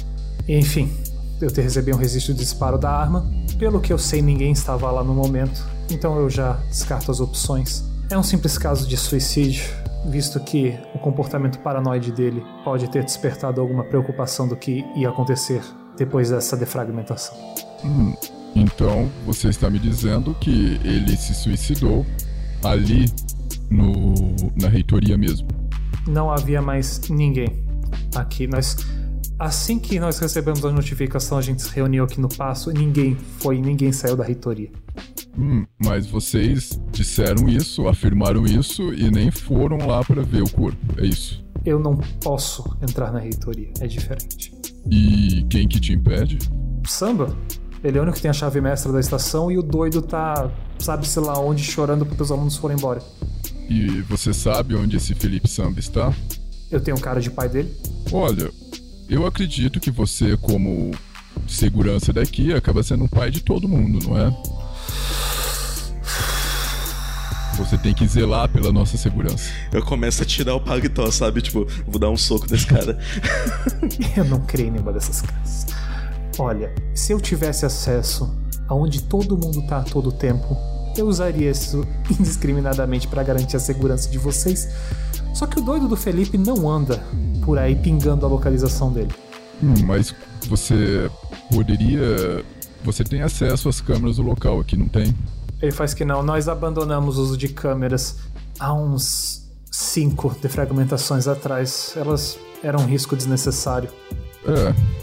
Um risco que agora está colocando tudo que a gente fez a perder, né? Não acontecem crimes na estação, se é isso que você está supondo. Bom, aconteceu. Foi um suicídio. Ele tirou a vida por própria opção. Olha, Johnny, é, eu vi que você me disse que o esse com que o reitor ele estava tendo umas paranoias, então provavelmente ele deve ter ido no setor médico daqui, não foi? Sim, nós solicitamos os medicamentos com a Hilda. Beleza. É, obrigado então, Johnny. Acho que nós vamos ter que ter um papo com a Hilda. E qualquer coisa, espero que a gente possa contar com a sua ajuda. Acredito que nós possamos nos ajudar. Qualquer requisição que precisarem de mim vai ter que passar pela administração, então é melhor pedir a benção de lá de cima. Senão eu não estou interessado em colaborar com esse daí, Vox. Por mais que você seja uma via mais confiável, ele vai estar do seu lado todo o tempo, não é? Não. De vez em quando a gente vai dar umas separadas. E ele dá uma piscada pro Arthur. Isso me preocupa quando você não tiver com a sua supervisão. Ele olha pro Arthur. Mas que eu. E aí o, o tipo, o, o Vox percebendo que a coisa tá ficando feia e que o. Ele dá uma. O, o Johnny dá uma arrumadinha assim no paletó e dá uma batidinha na pistola que ele tem no coldre também. Então ele já dá aquela, aquele tchau, né? É, obrigado então, Johnny. Até mais ver. Quando souberem mais alguma coisa ou precisarem, eu vou estar por aqui. E me faz um favor, é, já que eu não quero ver mais isso que você chama de rosto, e você não quer ver o meu. O Vox, ele tampa a boca do, do Arthur e vai arrastando ele. Eu vou ser polido, Vox, eu vou ser polido. É, poderia, por favor, nos enviar uma cópia do relatório da prisão do, do sujeito que parece ter sido responsável por permitir que o vírus se espalhasse pelos sistemas? A Luna? Ah, sim. Ah, sim, eu fiz a apreensão e a investigação das suas ações. Ah, você tem isso num relatório, imagino? Tenho, bem documentado. E eu posso ter acesso a ele? Não. aí, aí o Vox, ele dá aquela é, pro, pro Arthur e dá aquela cochichadinha. É, vamos tentar uma coisa de cada vez. Depois a gente tenta conseguir esse relatório. Eu posso mostrar para vocês o registro de uso da pistola, confirmando que ele se suicidou. Bom, então acredito que será muito útil. Qualquer investigação paralela eu não confiaria nas mãos de vocês, uma vez que aparentemente vocês estão aqui só para provar, confirmar o que eu descobri. Com certeza, Johnny. Nós estamos aqui para te ajudar. e aí ele dá aquele sorrisinho. ele faz um gesto na. Ele abre a mão com a aranha e faz um gesto assim, jogando um arquivo na direção do Vox. A tua aranha captura e aparece ali um registro de uso, aparentemente, dessa arma que foi dada ao reitor. Aí eu olho assim, aí eu vou saindo, né? É, pergunto, aí eu dou uma aquela chamadinha pro Arthur vir comigo, né? E aí eu, tipo, eu dou aquela engolida seca. E aí, tipo, e aí eu falo. Não se preocupe, Johnny. Nós te ajudaremos e com certeza daremos um fim a esse caso que você já resolveu. e ele dá aquela outra engolida seca. É, confirmar o que eu já vi, descobri. Gostaria muito disso, não é mesmo? É, que a gente confirmasse alguma coisa. É, um incompetente, eu vou te falar. eu, tô, eu, eu tô falando sozinho ali. Ele já tá entrando no, na sala dele. E aí eu, então eu olho assim pro Arthur. Uh, Arthur, eu sei que é difícil é, mas acho que você pode tentar ser um pouco mais amigável, né? Não, porque agora ele vai querer que eu peça benção pro lado de cima. Eu nem sei onde é o lado de cima. O que, que o lado de cima quer dizer? Arthur, benção, Arthur ele dá uma olhada, assim, ele dá uma acenada de mão pra ver se ele volta em si. É. Não, que. Oi, desculpe, professor. Estava perdido aqui em pensamentos. É, eu entendo, mas, Arthur, então o nosso plano vai ser o seguinte: não que eu esteja ordenando que você faça isso, viu? É apenas uma sugestão. É, mas o que você acha de nós irmos até a Sailda? E porque lá provavelmente vai ter algumas, algumas informações sobre essa paranoia, sobre esses medicamentos que o reitor estava tomando. E acredito que a gente possa ter uma noção se ele realmente estava apto a se a cometer uma atrocidade dessas contra a sua própria vida. É, claro, claro. Eu acho que é uma boa ideia irmos até a Hilda também. E acredito que a Hilda talvez possa nos dar uma dica de quando ela mesma viu o professor Felipe Samba. Afinal, se ele tem algum tipo de psico doença, talvez ele tenha se consultado com ela também. O registro que está nas mãos agora do Vox, que tu pode compartilhar pro ar, tudo nada de impede, ah, confirma o uso. Essa arma aparentemente foi a arma que ele falou que ele liberou pro reitor. A numeração dela é A0399 e confirma o uso dela às 4 horas da tarde. Eu consigo fazer algum processo de engenharia reversa para saber o quando esse documento foi criado, barra editado, de onde ele veio? Sim, você abre a metadata do documento na sua aranha, uma vez que o Vox transfere ela, e percebe que ela foi gerada automaticamente por um sistema de. Uh, que basicamente informa toda vez que uma arma é disparada. Então, se a arma está contigo, se tu disparar ela, esse sistema vai receber essa notificação. Foi gerado automaticamente nesse horário pela tua expertise e não há nenhuma modificação nesse documento. É um documento original. Nem haveria como, né, falsificar um documento desse. É, essa, essa era outra dúvida, se, se existiria alguma forma de. O, o Arthur, eu proponho uma coisa, é, passa com todos os entrevistados. É, a gente viu aqui que a, a arma ela foi disparada às 4 horas. Não sabemos se esse registro é certo, se é correto isso, mas eu proponho que a gente pergunte para todos os os entrevistados o que eles estavam fazendo às 3, 4 horas. E aí, depois que a gente tiver o, o que eles estavam fazendo nesse horário, a gente dá uma, uma checada geral e vê quais que não batem. Se eles estavam realmente nesses locais e etc. Acredito que possa ter um choque de informações. Uh, você quer começar pelo Johnny Louco? Quer dizer, Johnny Folk? Uh, tem certeza que ele estaria fazendo alguma coisa que não faz sentido nenhum. É, mas. Inclusive, eu acho que a gente pode incriminar ele. É isso. Descobrimos o quem, quem é o culpado de tudo isso. Eu acho que a gente tem que ir agora lá na Watson e dizer que ele é o culpado de tudo. Arthur, Arthur, olha para mim. Nós não podemos culpar ninguém sem evidências. Mas ele apontou a arma para mim, você viu? Bateu no coldre, mostrando, olha, faz alguma coisa. Ele me provocou. Arthur, Aquele Arthur, homem. Arthur, Ah, desculpe, assim? nós não estamos aqui para resolver inimizades antigas, mas. Mas eu entendo essa sua frustração. É, não se preocupe, da próxima vez que, eu, que a gente for conversar com o Johnny, se você quiser, eu posso ir sozinho. Ah, não, eu faço questão de estar presente. Bom, é, mas então o que você, o que você acha que nós possamos fazer? É, Cada um vai conversar com um ou você acha legal nós dois, nós dois irmos juntos? Não, é. Se. Se nós nos separarmos, aquele homem sem juízo algum vai dizer que eu estou me separando de você para botar meu plano maligno em. É, a inimizade levou a sério. aí, eu vou, aí eu vou olhar pro Arthur assim. E eu vou lembrar que eu também sou conspiracionista. Aí eu vou olhar pra ele e, tipo, É, Arthur, antes da gente ir conversar com a Hilda, deixa eu te perguntar. É, o que, qual que é a sua desconfiança com essas IAs aí? É, é, veja bem, a gente não pode confiar no que as IAs dizem o tempo todo. Afinal, elas são feitas para propósitos únicos e muitas vezes acabam tentando cumprir esses propósitos a todo custo. As, as IAs deveriam ser usadas como ferramentas para nos auxiliar em algumas atividades e não ah, para terem tanto poder quanto o Watson, por exemplo. Como assim uma IA está controlando? Uma IA não nasceu no nosso mundo, ela foi criada pelos homens, os homens é que deveriam estar cuidando do nosso próprio planeta. É, e.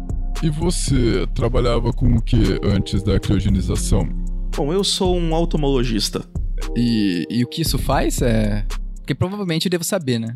Vox, você ao ouvir isso, você começa a lembrar um pouco de quem é esse indivíduo na sua frente, esse professor. Você lembra de participar de algumas palestras, ele, embora a área de vocês seja bem distinta, vocês não tiveram muita relação, mas ele é um estudioso da da lógica, né? Mas quase a lógica numa camada mais transcendental. Qual é a lógica da máquina? Desde a lógica de como ela é escrita, de como ela até como ela pensa. Essa parte da logística é mais o logos, né? O como a máquina se entende como máquina. Então ele é um não um psicólogo da máquina, mas um entendedor de como uma máquina pensa. Um automólogo, o auto, né? O, a criatura criada, a logia como pensa. Seria uma versão muito mais futurista de um programador. Entendi.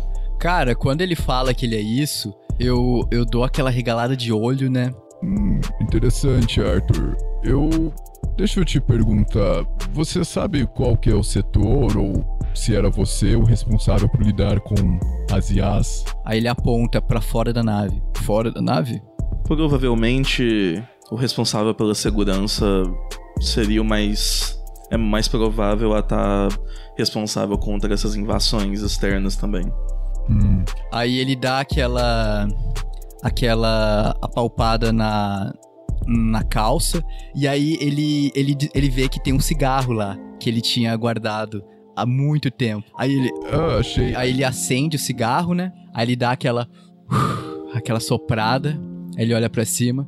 É, Arthur. Vem um gosto úmido, né, de um cigarro que ficou aparentemente guardado durante muito tempo e já é só cinza e coisas, mas é mais a sensação, é mais a sensação de ter fumaça no corpo do que qualquer coisa.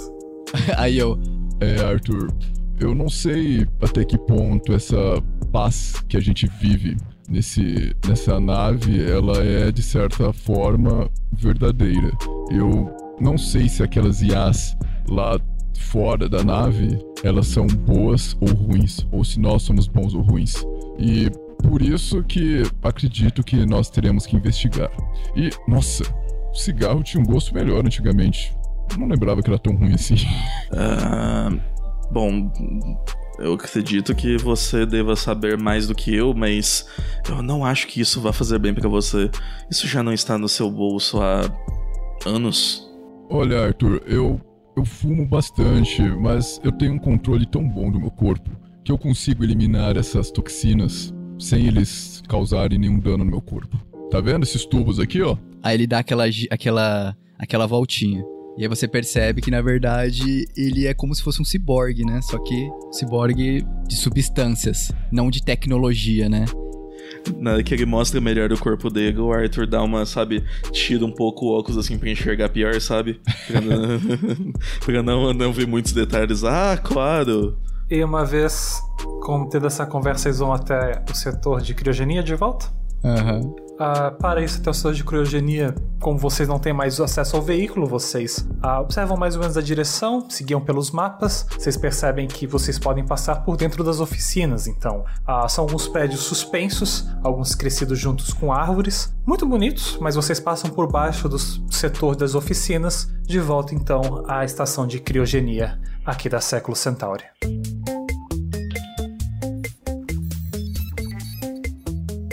Mais uma vez de volta à criogenia, ah, vocês percebem aquela professora ainda ali, mais uma vez confirmando que talvez eles de fato não devam sair ou não possam sair de onde eles estejam.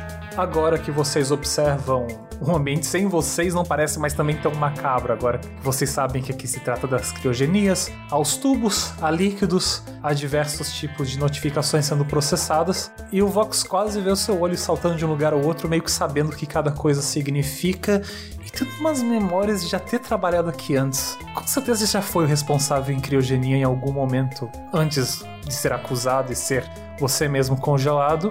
E essa moça que tá ali com certeza é sua substituta. A professora Hilda se dirige a vocês.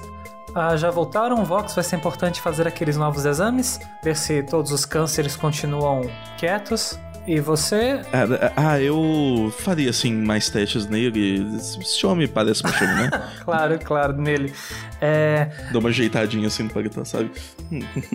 Eu jurava que você tinha um chapéu, mas eu não vi nenhum chapéu ali atrás. Eu costumo perder as coisas também. É uma boina, na verdade. Eu devo ter deixado em. ah, talvez no lugar onde eu vivia. Ah, tá, ainda bem que eu não perdi mais isso. Aí, tipo, o, o Vox, ele tá sem camisa, né? Só tá com aquela calça de exército, né? Aquela calça camuflada. Aí ele olha assim e ele olha pro, pro Arthur todo encapotado, né? e aí, tipo, ele fica meio perdido assim, fala, caraca, pra, pra ela, pra ele, ela deu um monte de roupa, pra mim só deu uma calça. é o que você tinha. Não, eu tinha. Ah, mas vocês todos notam a professora Hilda Holiday, a, prof- a bioarquiteta da estação, ah, um pouco similar ao que o Vox tem. Ela tem o que parece uma capa metálica por cima de uns braços, não completamente uma prótese, mas ainda assim algo agregado à pele, alguma modificação. A a aranha que ela tem, aparentemente, é um pouco maior do que a de vocês, talvez seja uma versão mais antiquada do sistema mesmo, talvez seja acoplada já ao braço dela, por isso ela não tem atualizado. Ela parece um pouco perdida, vocês percebem que ela é bem desorganizada com as coisas que ela estava trabalhando. Ela tem uma pele escura, tem olhos claros, tem um cabelo grande e volumoso, e ela aparentemente está desesperada porque vocês voltaram e ela ainda não tem nenhum exame pronto pro Vox. É, não se preocupe, Hilda. É, eu não vim aqui para saber desses exames. Os resultados, é, certo? Isso. É. é. Nós viemos por outro motivo. É, você saberia me dizer onde que guardou os, os arquivos de medicamentos, os, os arquivos médicos do. Solicitações medicamentosas. Isso, do reitor. Mas não só as solicitações medicamentosas, também o, os laudos, diagnósticos, todos os exames que ele já fez. Provavelmente, acredito que você deve achar, deixar arquivado, né? Eu acho que eu era para ter isso, eu não sei o quanto eu posso puxar isso, porque tem muita coisa dele, ele tá bem? Ah, eu, eu, eu, eu encosto assim no Vox. Ah, nós vamos saber, na verdade. Nós estamos indo ao encontro dele daqui a pouco. Tá, é que ele tava tomando um. um eu vou olhar.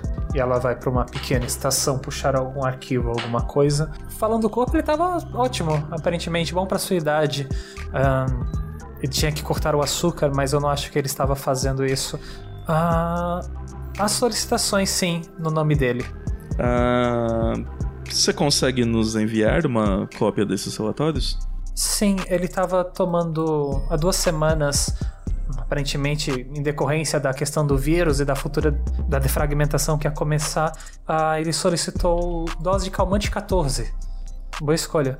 Ah, ah, foram pegos. Quem veio pegar foi a secretária dele, a professora Daisy, e é isso, nenhuma contraindicação aqui no calmante 14. E vocês não têm um relatório médico das outras visitas dele aqui? Do que ele passou? Ah, ele não precisava fazer exames com tamanha regularidade quanto você ou o professor Mike, mas nas últimas é esse pico de açúcar. Aparentemente ele não estava cuidando. Ah, não, não havia nenhum outro medicamento que ele estava tomando. E esses medicamentos que ele estava tomando, você sabe se tinha alguma algum efeito colateral no sistema nervoso ou psiquiátrico? Calmante 14 com certeza é bem melhor do que o calmante 13, mas ainda assim se tomado em uma dose muito grande pode despertar alguns ah, comportamentos paranoides. Eu acho que essa é a melhor descrição que a bula pode me apresentar. E, e ele demonstrava algumas paranoias, algum quadro psiquiátrico? Não na dose que ele estava tomando, ele estava tomando um frasco por dia. E só pode requisitar um o valor de sete dias de uma vez. Se quiser tomar todas as sete doses de uma vez para sentir alguma coisa. E ainda assim ele estava tomando por dia aqui, ao que tudo apresenta. E ele tomava essas doses aqui ou ele levava para casa tomar?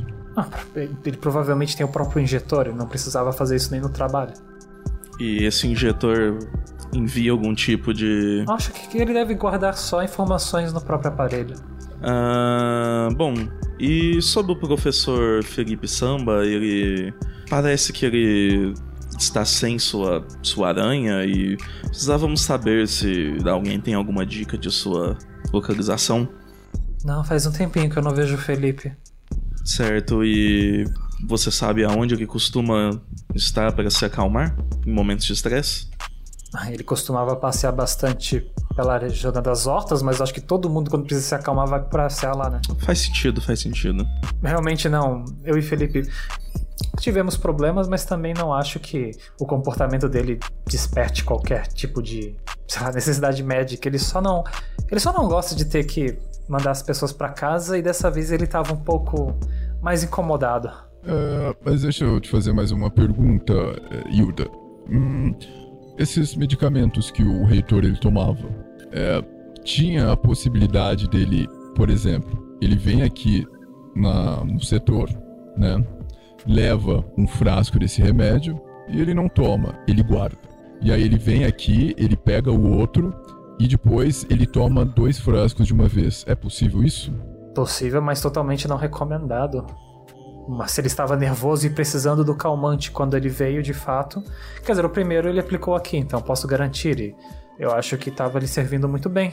Ah, eu posso conferir o estoque para ver se a quantidade bate com o que ele foi. com o que ele pegou. É, porque nós não sabemos também, né? Não dá para saber se ele levou esses medicamentos, se ele tomou lá ou se ele guardou. Ou tem como saber. Ah, quando ele terminou as doses de uma semana, ele trouxe as cápsulas vazias pra cá, então ah, eu posso confirmar que na primeira semana ele estava tomando regularmente. Agora, se mais alguém levou doses daqui ou se ele pegou, eu vou ter que conferir o estoque. Hum, ah, você poderia conferir, fazendo favor? Posso. Ela olha assim pra uma parede, ela abre, vocês veem uma bagunça. E ela começa a mexer ali procurando. Nossa. É, é, é, Hilda, enquanto você verifica, é, veja se tem alguma coisa que ajude na falta de educação das pessoas também. É, acredito que a gente possa fazer alguma solicitação para o professor Johnny Folk. Ah, professor Johnny?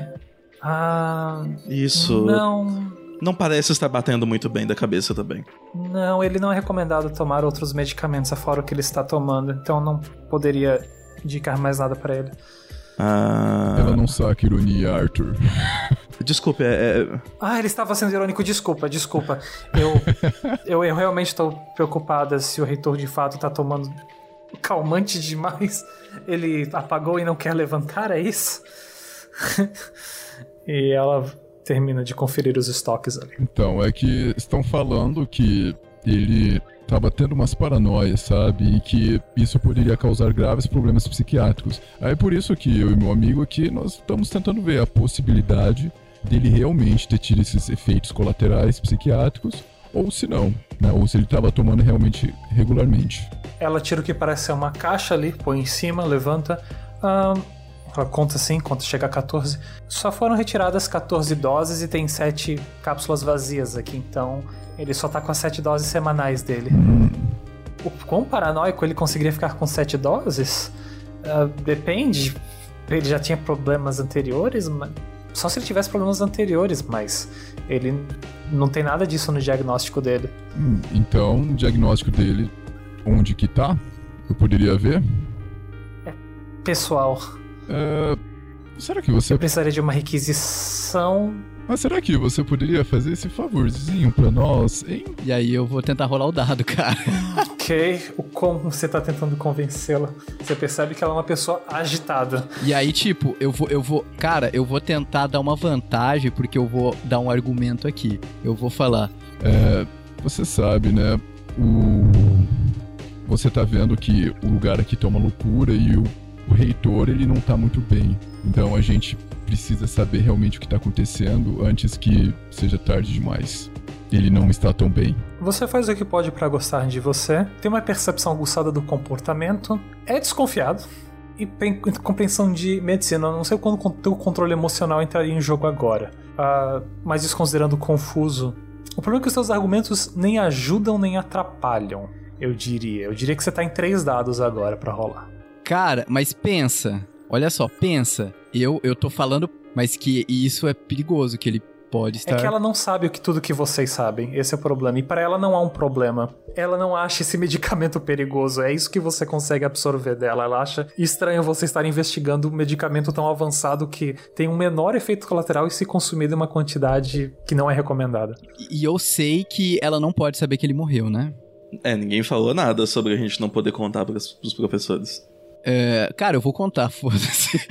Eu vou olhar pra Hilda assim. É, Hilda, é, será que eu posso confiar em você? Eu acabei de atualizar os softwares dos seus tubos. Eu acho que a gente já está bem íntimo por agora. É, Aí eu puxo uma cadeira. será que você poderia sentar aqui um pouco? Arthur, se ele tentar alguma coisa, você. Aham. Ele gosta de abraçar bastante, mas não se preocupe, não vai passar disso. Eu sei, eu, eu, eu tava com medo de que ele tentasse me desejar feliz aniversário, algo do tipo. Ela senta na cadeira, agitada, balançando a perna. O, o Vox, ele, ele, ele dá uma mexida assim, ele pega um- uma dose de calmante, né? Eu acho que você pode precisar disso. Arthur? Ah, bom, Hilda, ah, você sabe que nós estávamos em criogenia, certo? Você que nos tirou dela. Afora a minha recomendação de esperar 5 horas pro processo, pelo menos ter o tempo mínimo ter sido completamente ignorado, eu fiz em uma hora. Eu acho que nem Vox conseguiria fazer isso em uma hora. É, é- é- isso. Muito bom, inclusive. Eu estou sentindo todo o meu corpo aqui, então acho que é um, é um sucesso. Ah, mas. É, bem, você sabe por que, que nós fomos criogenados? Eu suponho que vocês vão ganhar um perdão? Ah, talvez. ah, se nós conseguimos terminar a investigação que estamos fazendo, que se refere à morte do reitor.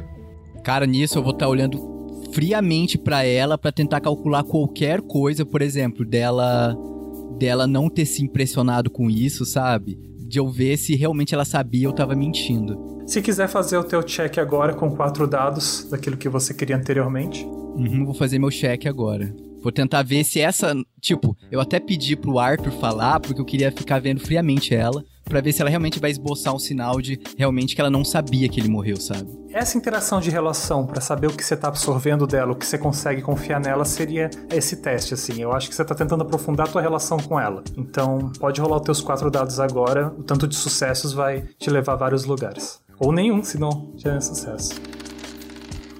Tive três sucessos. Dos quatro dados você tirou um 6 e dois 4. São três sucessos e um 6 que é uma explosão. Você pode rolar mais uma vez. Eu sou obrigado? Você quer mais de três sucessos? Ah, ah, não, esquece, porque o. Uma falha não anula um sucesso, né? Então acho que eu posso. Não, não, não. Te- Falhar tem que errar em todos os dados. É porque teve um, teve um RPG que eu jogava que era assim, as falhas anulavam o sucesso. E por isso que a gente fica. Será que eu jogo? Será que não? Ah, é, deve ter sido Shadowrun da vida. A sua confusão começa a se esvair conforme você já começa a diagnosticar e. Cara, essa menina tem um sério transtorno de atenção, sabe? Porque enquanto o Vitor tá falando, ela tá olhando pra algo além do Vitor e ela aparentemente não absorve o que o Vitor falou de primeiro enquanto ela se levanta e vai pegar os resultados do teu exame, que ficaram prontos, mas sem falar nada ainda. Ela se vira pra vocês dois. Certo, ah, voltando à conversa. Cara, ela não esboçou nenhuma reação? Não, ela tá em choque, aparentemente. É. O reitor. É, a, a Vox, ela tá bem? Ela não tá falando nada. Morreu? É, e aparentemente foi um tiro. É, nós não conseguimos confirmar ainda. Não, ah, não foi o medicamento. Eu já estava pensando quem é que poderia ter vindo aqui mexer nos medicamentos. Eu prometo que eu vou ser mais organizada. Mas, uh, mas se, se existe essa possibilidade, talvez eu queira saber sobre ela. Não, não existe essa possibilidade. Ninguém abre aquele armário. Ela percebe que o armário tá aberto, ela volta até o armário e fecha o armário. Ninguém abre esse armário afora eu. E ela tá sendo sincera, né? Tipo, sim, Tá pifando, ela tá.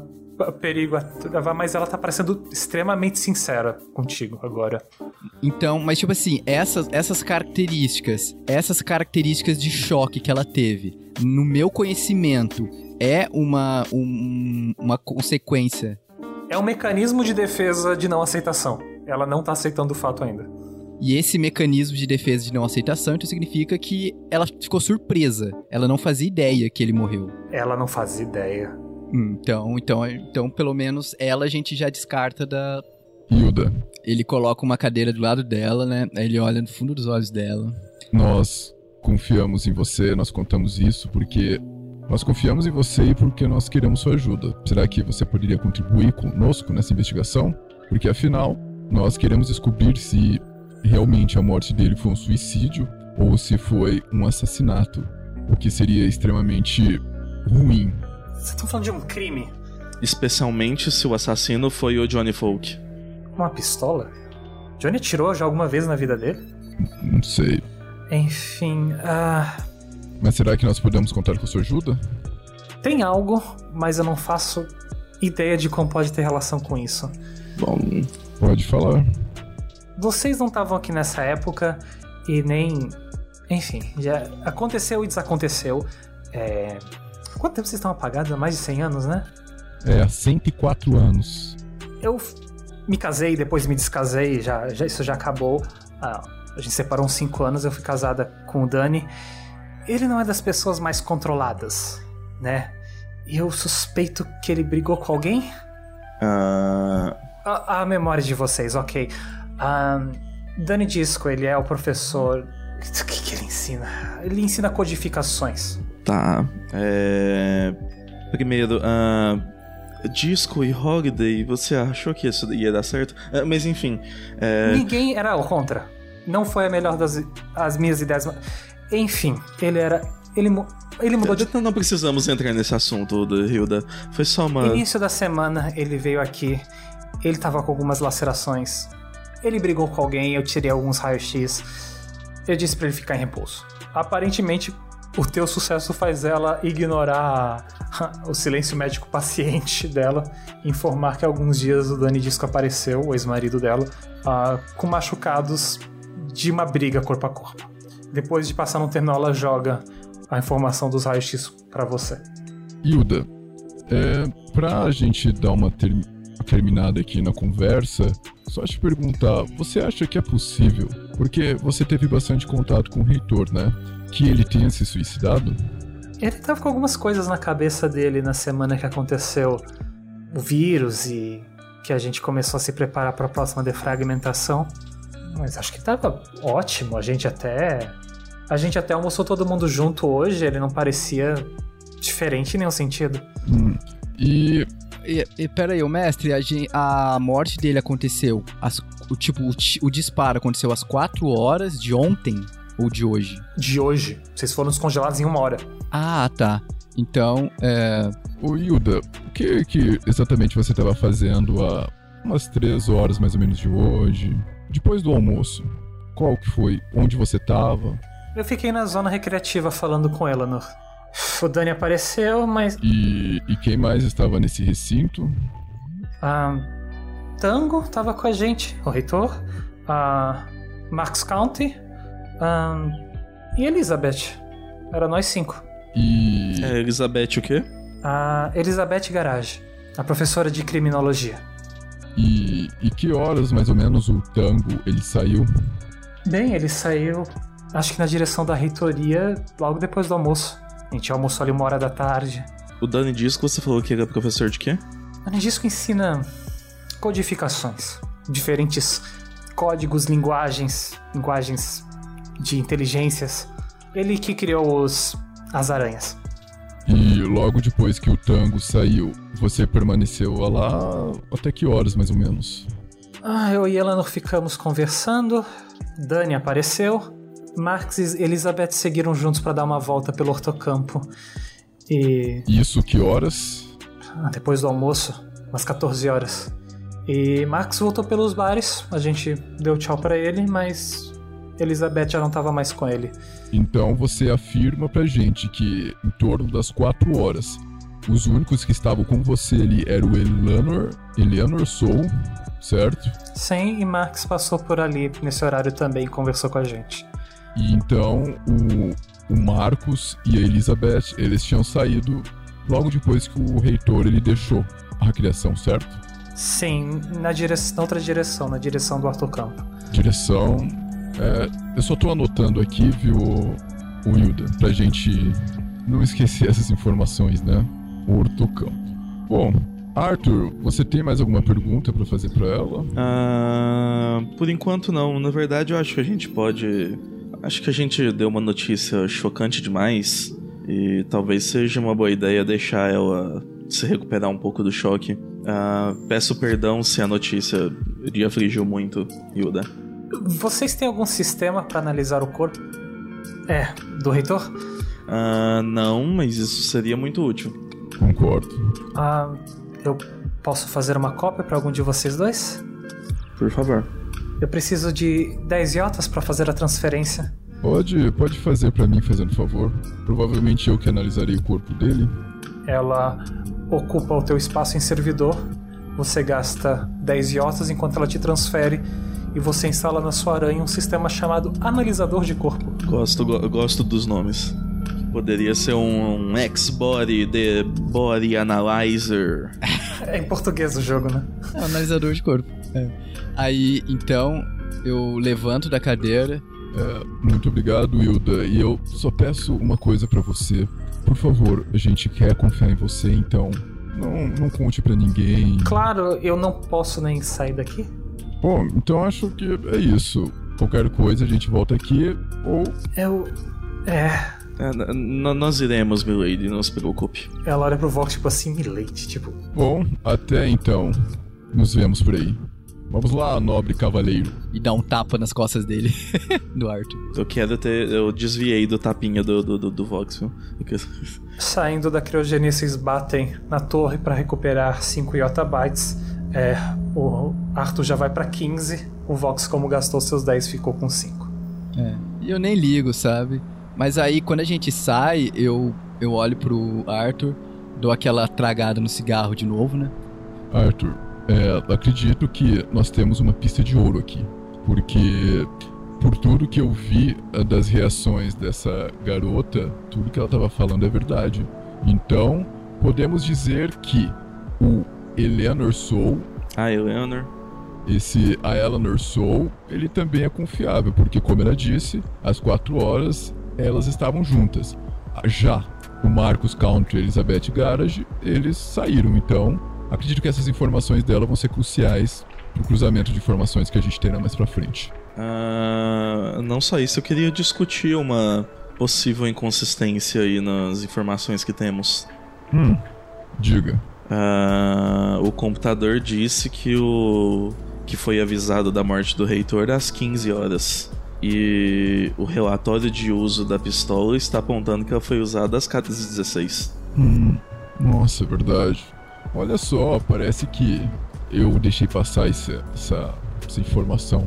Mas não muda o fato de que a Eleanor e a nossa garota Hilda lá, elas depois do almoço estavam lá. Não, elas ainda estavam almoçando, né? Elas não foram pra reitoria, né? Bom, mas já podemos descartar que tenha sido um suicídio. Uhum. E descartamos também que a arma teve algum algo nessa, nessa morte, né? Ah, não, a, a, a arma foi usada. Agora. É, exatamente. Porque se ele morreu às três horas, a não ser que ele seja um zumbi. Porque acho que a gente não chegou no nível de desenvolvimento pra. Ou chegamos. A gente tá dormido. A gente tá adormecido há 100 anos, né, meu cara? Tudo pode ter acontecido. Bom, é, não acredito muito em zumbis, mas pra onde iremos então? Eu ainda estou muito cismado, eu diria, com essa história do Felipe Samba ter fechado a reitor- reitoria. Eu não sei como é o sistema dele, eu não sei se ele precisava estar presente na reitoria para fechar isso. E eu gostaria de confirmar isso com ele. Ah, porque se ele foi pessoalmente fechar a porta da reitoria, até agora ele vai ser a única pessoa que a gente sabe que esteve próximo de lá. É, o problema é a gente achar ele, né? É bom. ah, eu acho que a gente pode começar pelo Hortocampo. Eu concordo contigo. Acho que vamos conseguir relaxar um pouco lá também. E ele dá aquela outra tragada. E com vocês abandonando pela segunda vez a criogenia, nós encerramos o episódio de hoje com muito mais perguntas do que começamos, mas agora com vocês muito mais confortáveis já com o cenário. Acho que intrigados já pelo mistério. Nós nos vemos então agora no próximo capítulo, quando eles vão agora na direção da parte que sustenta a estação de fato, o Hortocampo.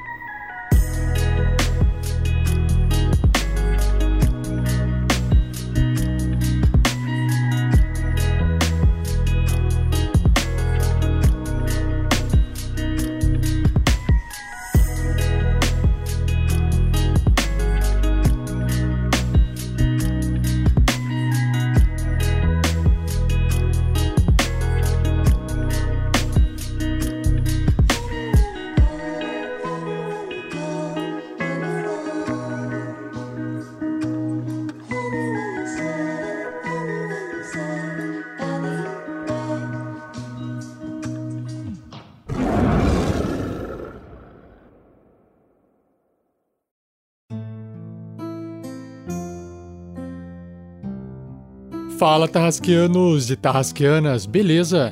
Rafael47 na área, passando para poder anunciar as recompensas referente às doações feitas em agosto de 2021. Começando com a Magia Voz do Trovão, que é uma recompensa que para todos aqueles que dão 10 reais ou mais podem enviar uma mensagem de salve para ser lido no Pergaminhos na Bota. Pode ser em áudio, pode ser em texto, pode ser até em vídeo. A gente se vira e coloca lá. e a recompensa do Mad Next Arena está pausada provisoriamente. O Thiago Araújo, que estava tocando as mesas, teve que dar uma parada porque ele se concentrou em outro projeto dentro do RPG Next. Assim que ele tiver o seu tempo livre de volta, ele volta a agendar essas mesas do Mad Next Arena, beleza? Indo para a próxima recompensa, a magia Conjurar Criatura de nível 20 ou mais, ou seja, o seu nome será emprestado em uma aventura futura do Tarrasque na Bota. E o sorteado foi Jonathan Luz. Aí, Jonathan, parabéns! Basta você aguardar em episódios futuros do TNB. Pode demorar um tempinho aí, mas a gente já separou seu nome aqui para colocar num NPC. Próxima recompensa é a magia Animar Objetos, de nível 30 ou mais, que é aquele que você que está ouvindo, que vai ser sorteado agora, poderá nomear um item que está sendo portado por algum personagem da aventura que está correndo no Tarrasque na Bota. O importante são aventuras que estejam sendo gravadas. A gente está no momento de hiato da aventura principal da SKT, mas assim que a gente voltar, você pode imediatamente enviar um nome de algum item, alguma coisa que você queira nomear que está em posse de algum dos personagens principais. Os protagonistas. É claro, você pode mandar antes também. Aí eu anoto aqui, separo e passo pro jogador mais para frente quando a gente voltar a jogar. E o sorteado foi Rafael Cavalaro. Aê, Rafa, xará. Parabéns.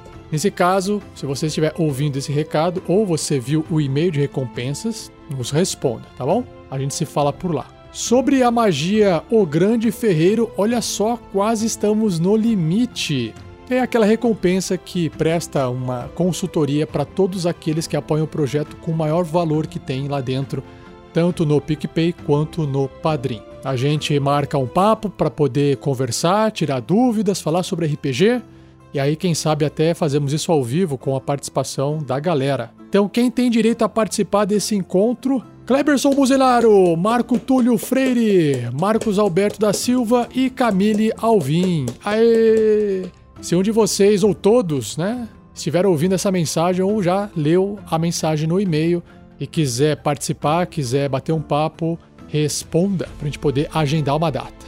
Muito obrigado, pessoal. Bom, nesse mês não temos o sorteio do kit Bauru Tarrasque, ele é a cada dois meses. Então eu passo aqui para a parte de agradecimento a todos os padrinhos, madrinhas do RPG Next que apoiam esse projeto todo mês. Um agradecimento geral e um especial àqueles que estão contribuindo com 20 reais ou mais. A lista está aumentando. Talvez eu tenha que aumentar esse valor para 30 reais ou mais, porque vai demorar para eu falar o nome de todo mundo aqui, mas vamos continuar. Vamos lá.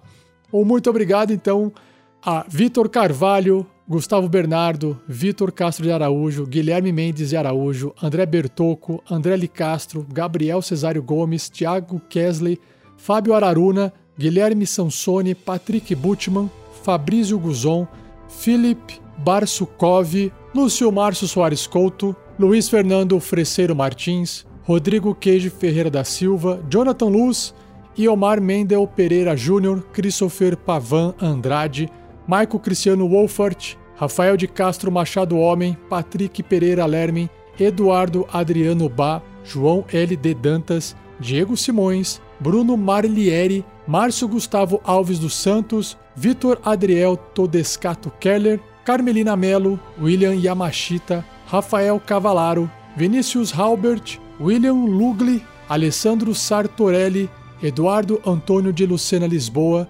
Anderson Zanirati, Michel Nantes, Carlos Eduardo Medeiros Pessoa Filho, Vevson Guimarães, José Ziperer Ferreira, Rafael Pieper, Tiago Araújo, Christopher Marques, Marco Túlio Freire, Marcos Alberto da Silva e Camille Alvim. E claro, quero anunciar aqui também um boas-vindas, um seja bem-vindo aos novos padrinhos e madrinhas e, claro, aqueles que fizeram alguma alteração de valor. O seu nome aparece aqui de novo. Então, aos novos padrinhos e madrinhas do Padrim, sejam bem-vindos, Felipe e Botson de Delin. Acho que eu falei certo, Felipe. Heitor Moraes, Benjamin da Nóbrega Bezerra, Emanuel. Emanuel, nossa, esse sobrenome aqui é difícil. É. Scholotefet. Gente, impronunciável, Manuel, perdão. S-C-H-L-O-T-E-F-E-L-D-T. Scholotedeft. Eu não consigo falar. Seja bem-vindo, Emanuel. E a Larissa Valentim. Aê! Valeu! E também ao pessoal que veio pelo PicPay. Marcelo Duarte Vergles, Tiago Ribeiro, Érica Freitas, Diego Miguel da Silva, André Bernardo, Caio Faveiro, Enzo Polignano, Wesley Lube de Neves, Leandro Fa. Não, Leandro Fiamendi, acho que é assim que fala. Cada nome difícil hoje. Sérgio Morbiolo, Fabrício Custódio, Jonathan Santos, Andrei Tremer Maier. Acho que eu falei certo também. Kleberson Buzinaro, ô meu filho.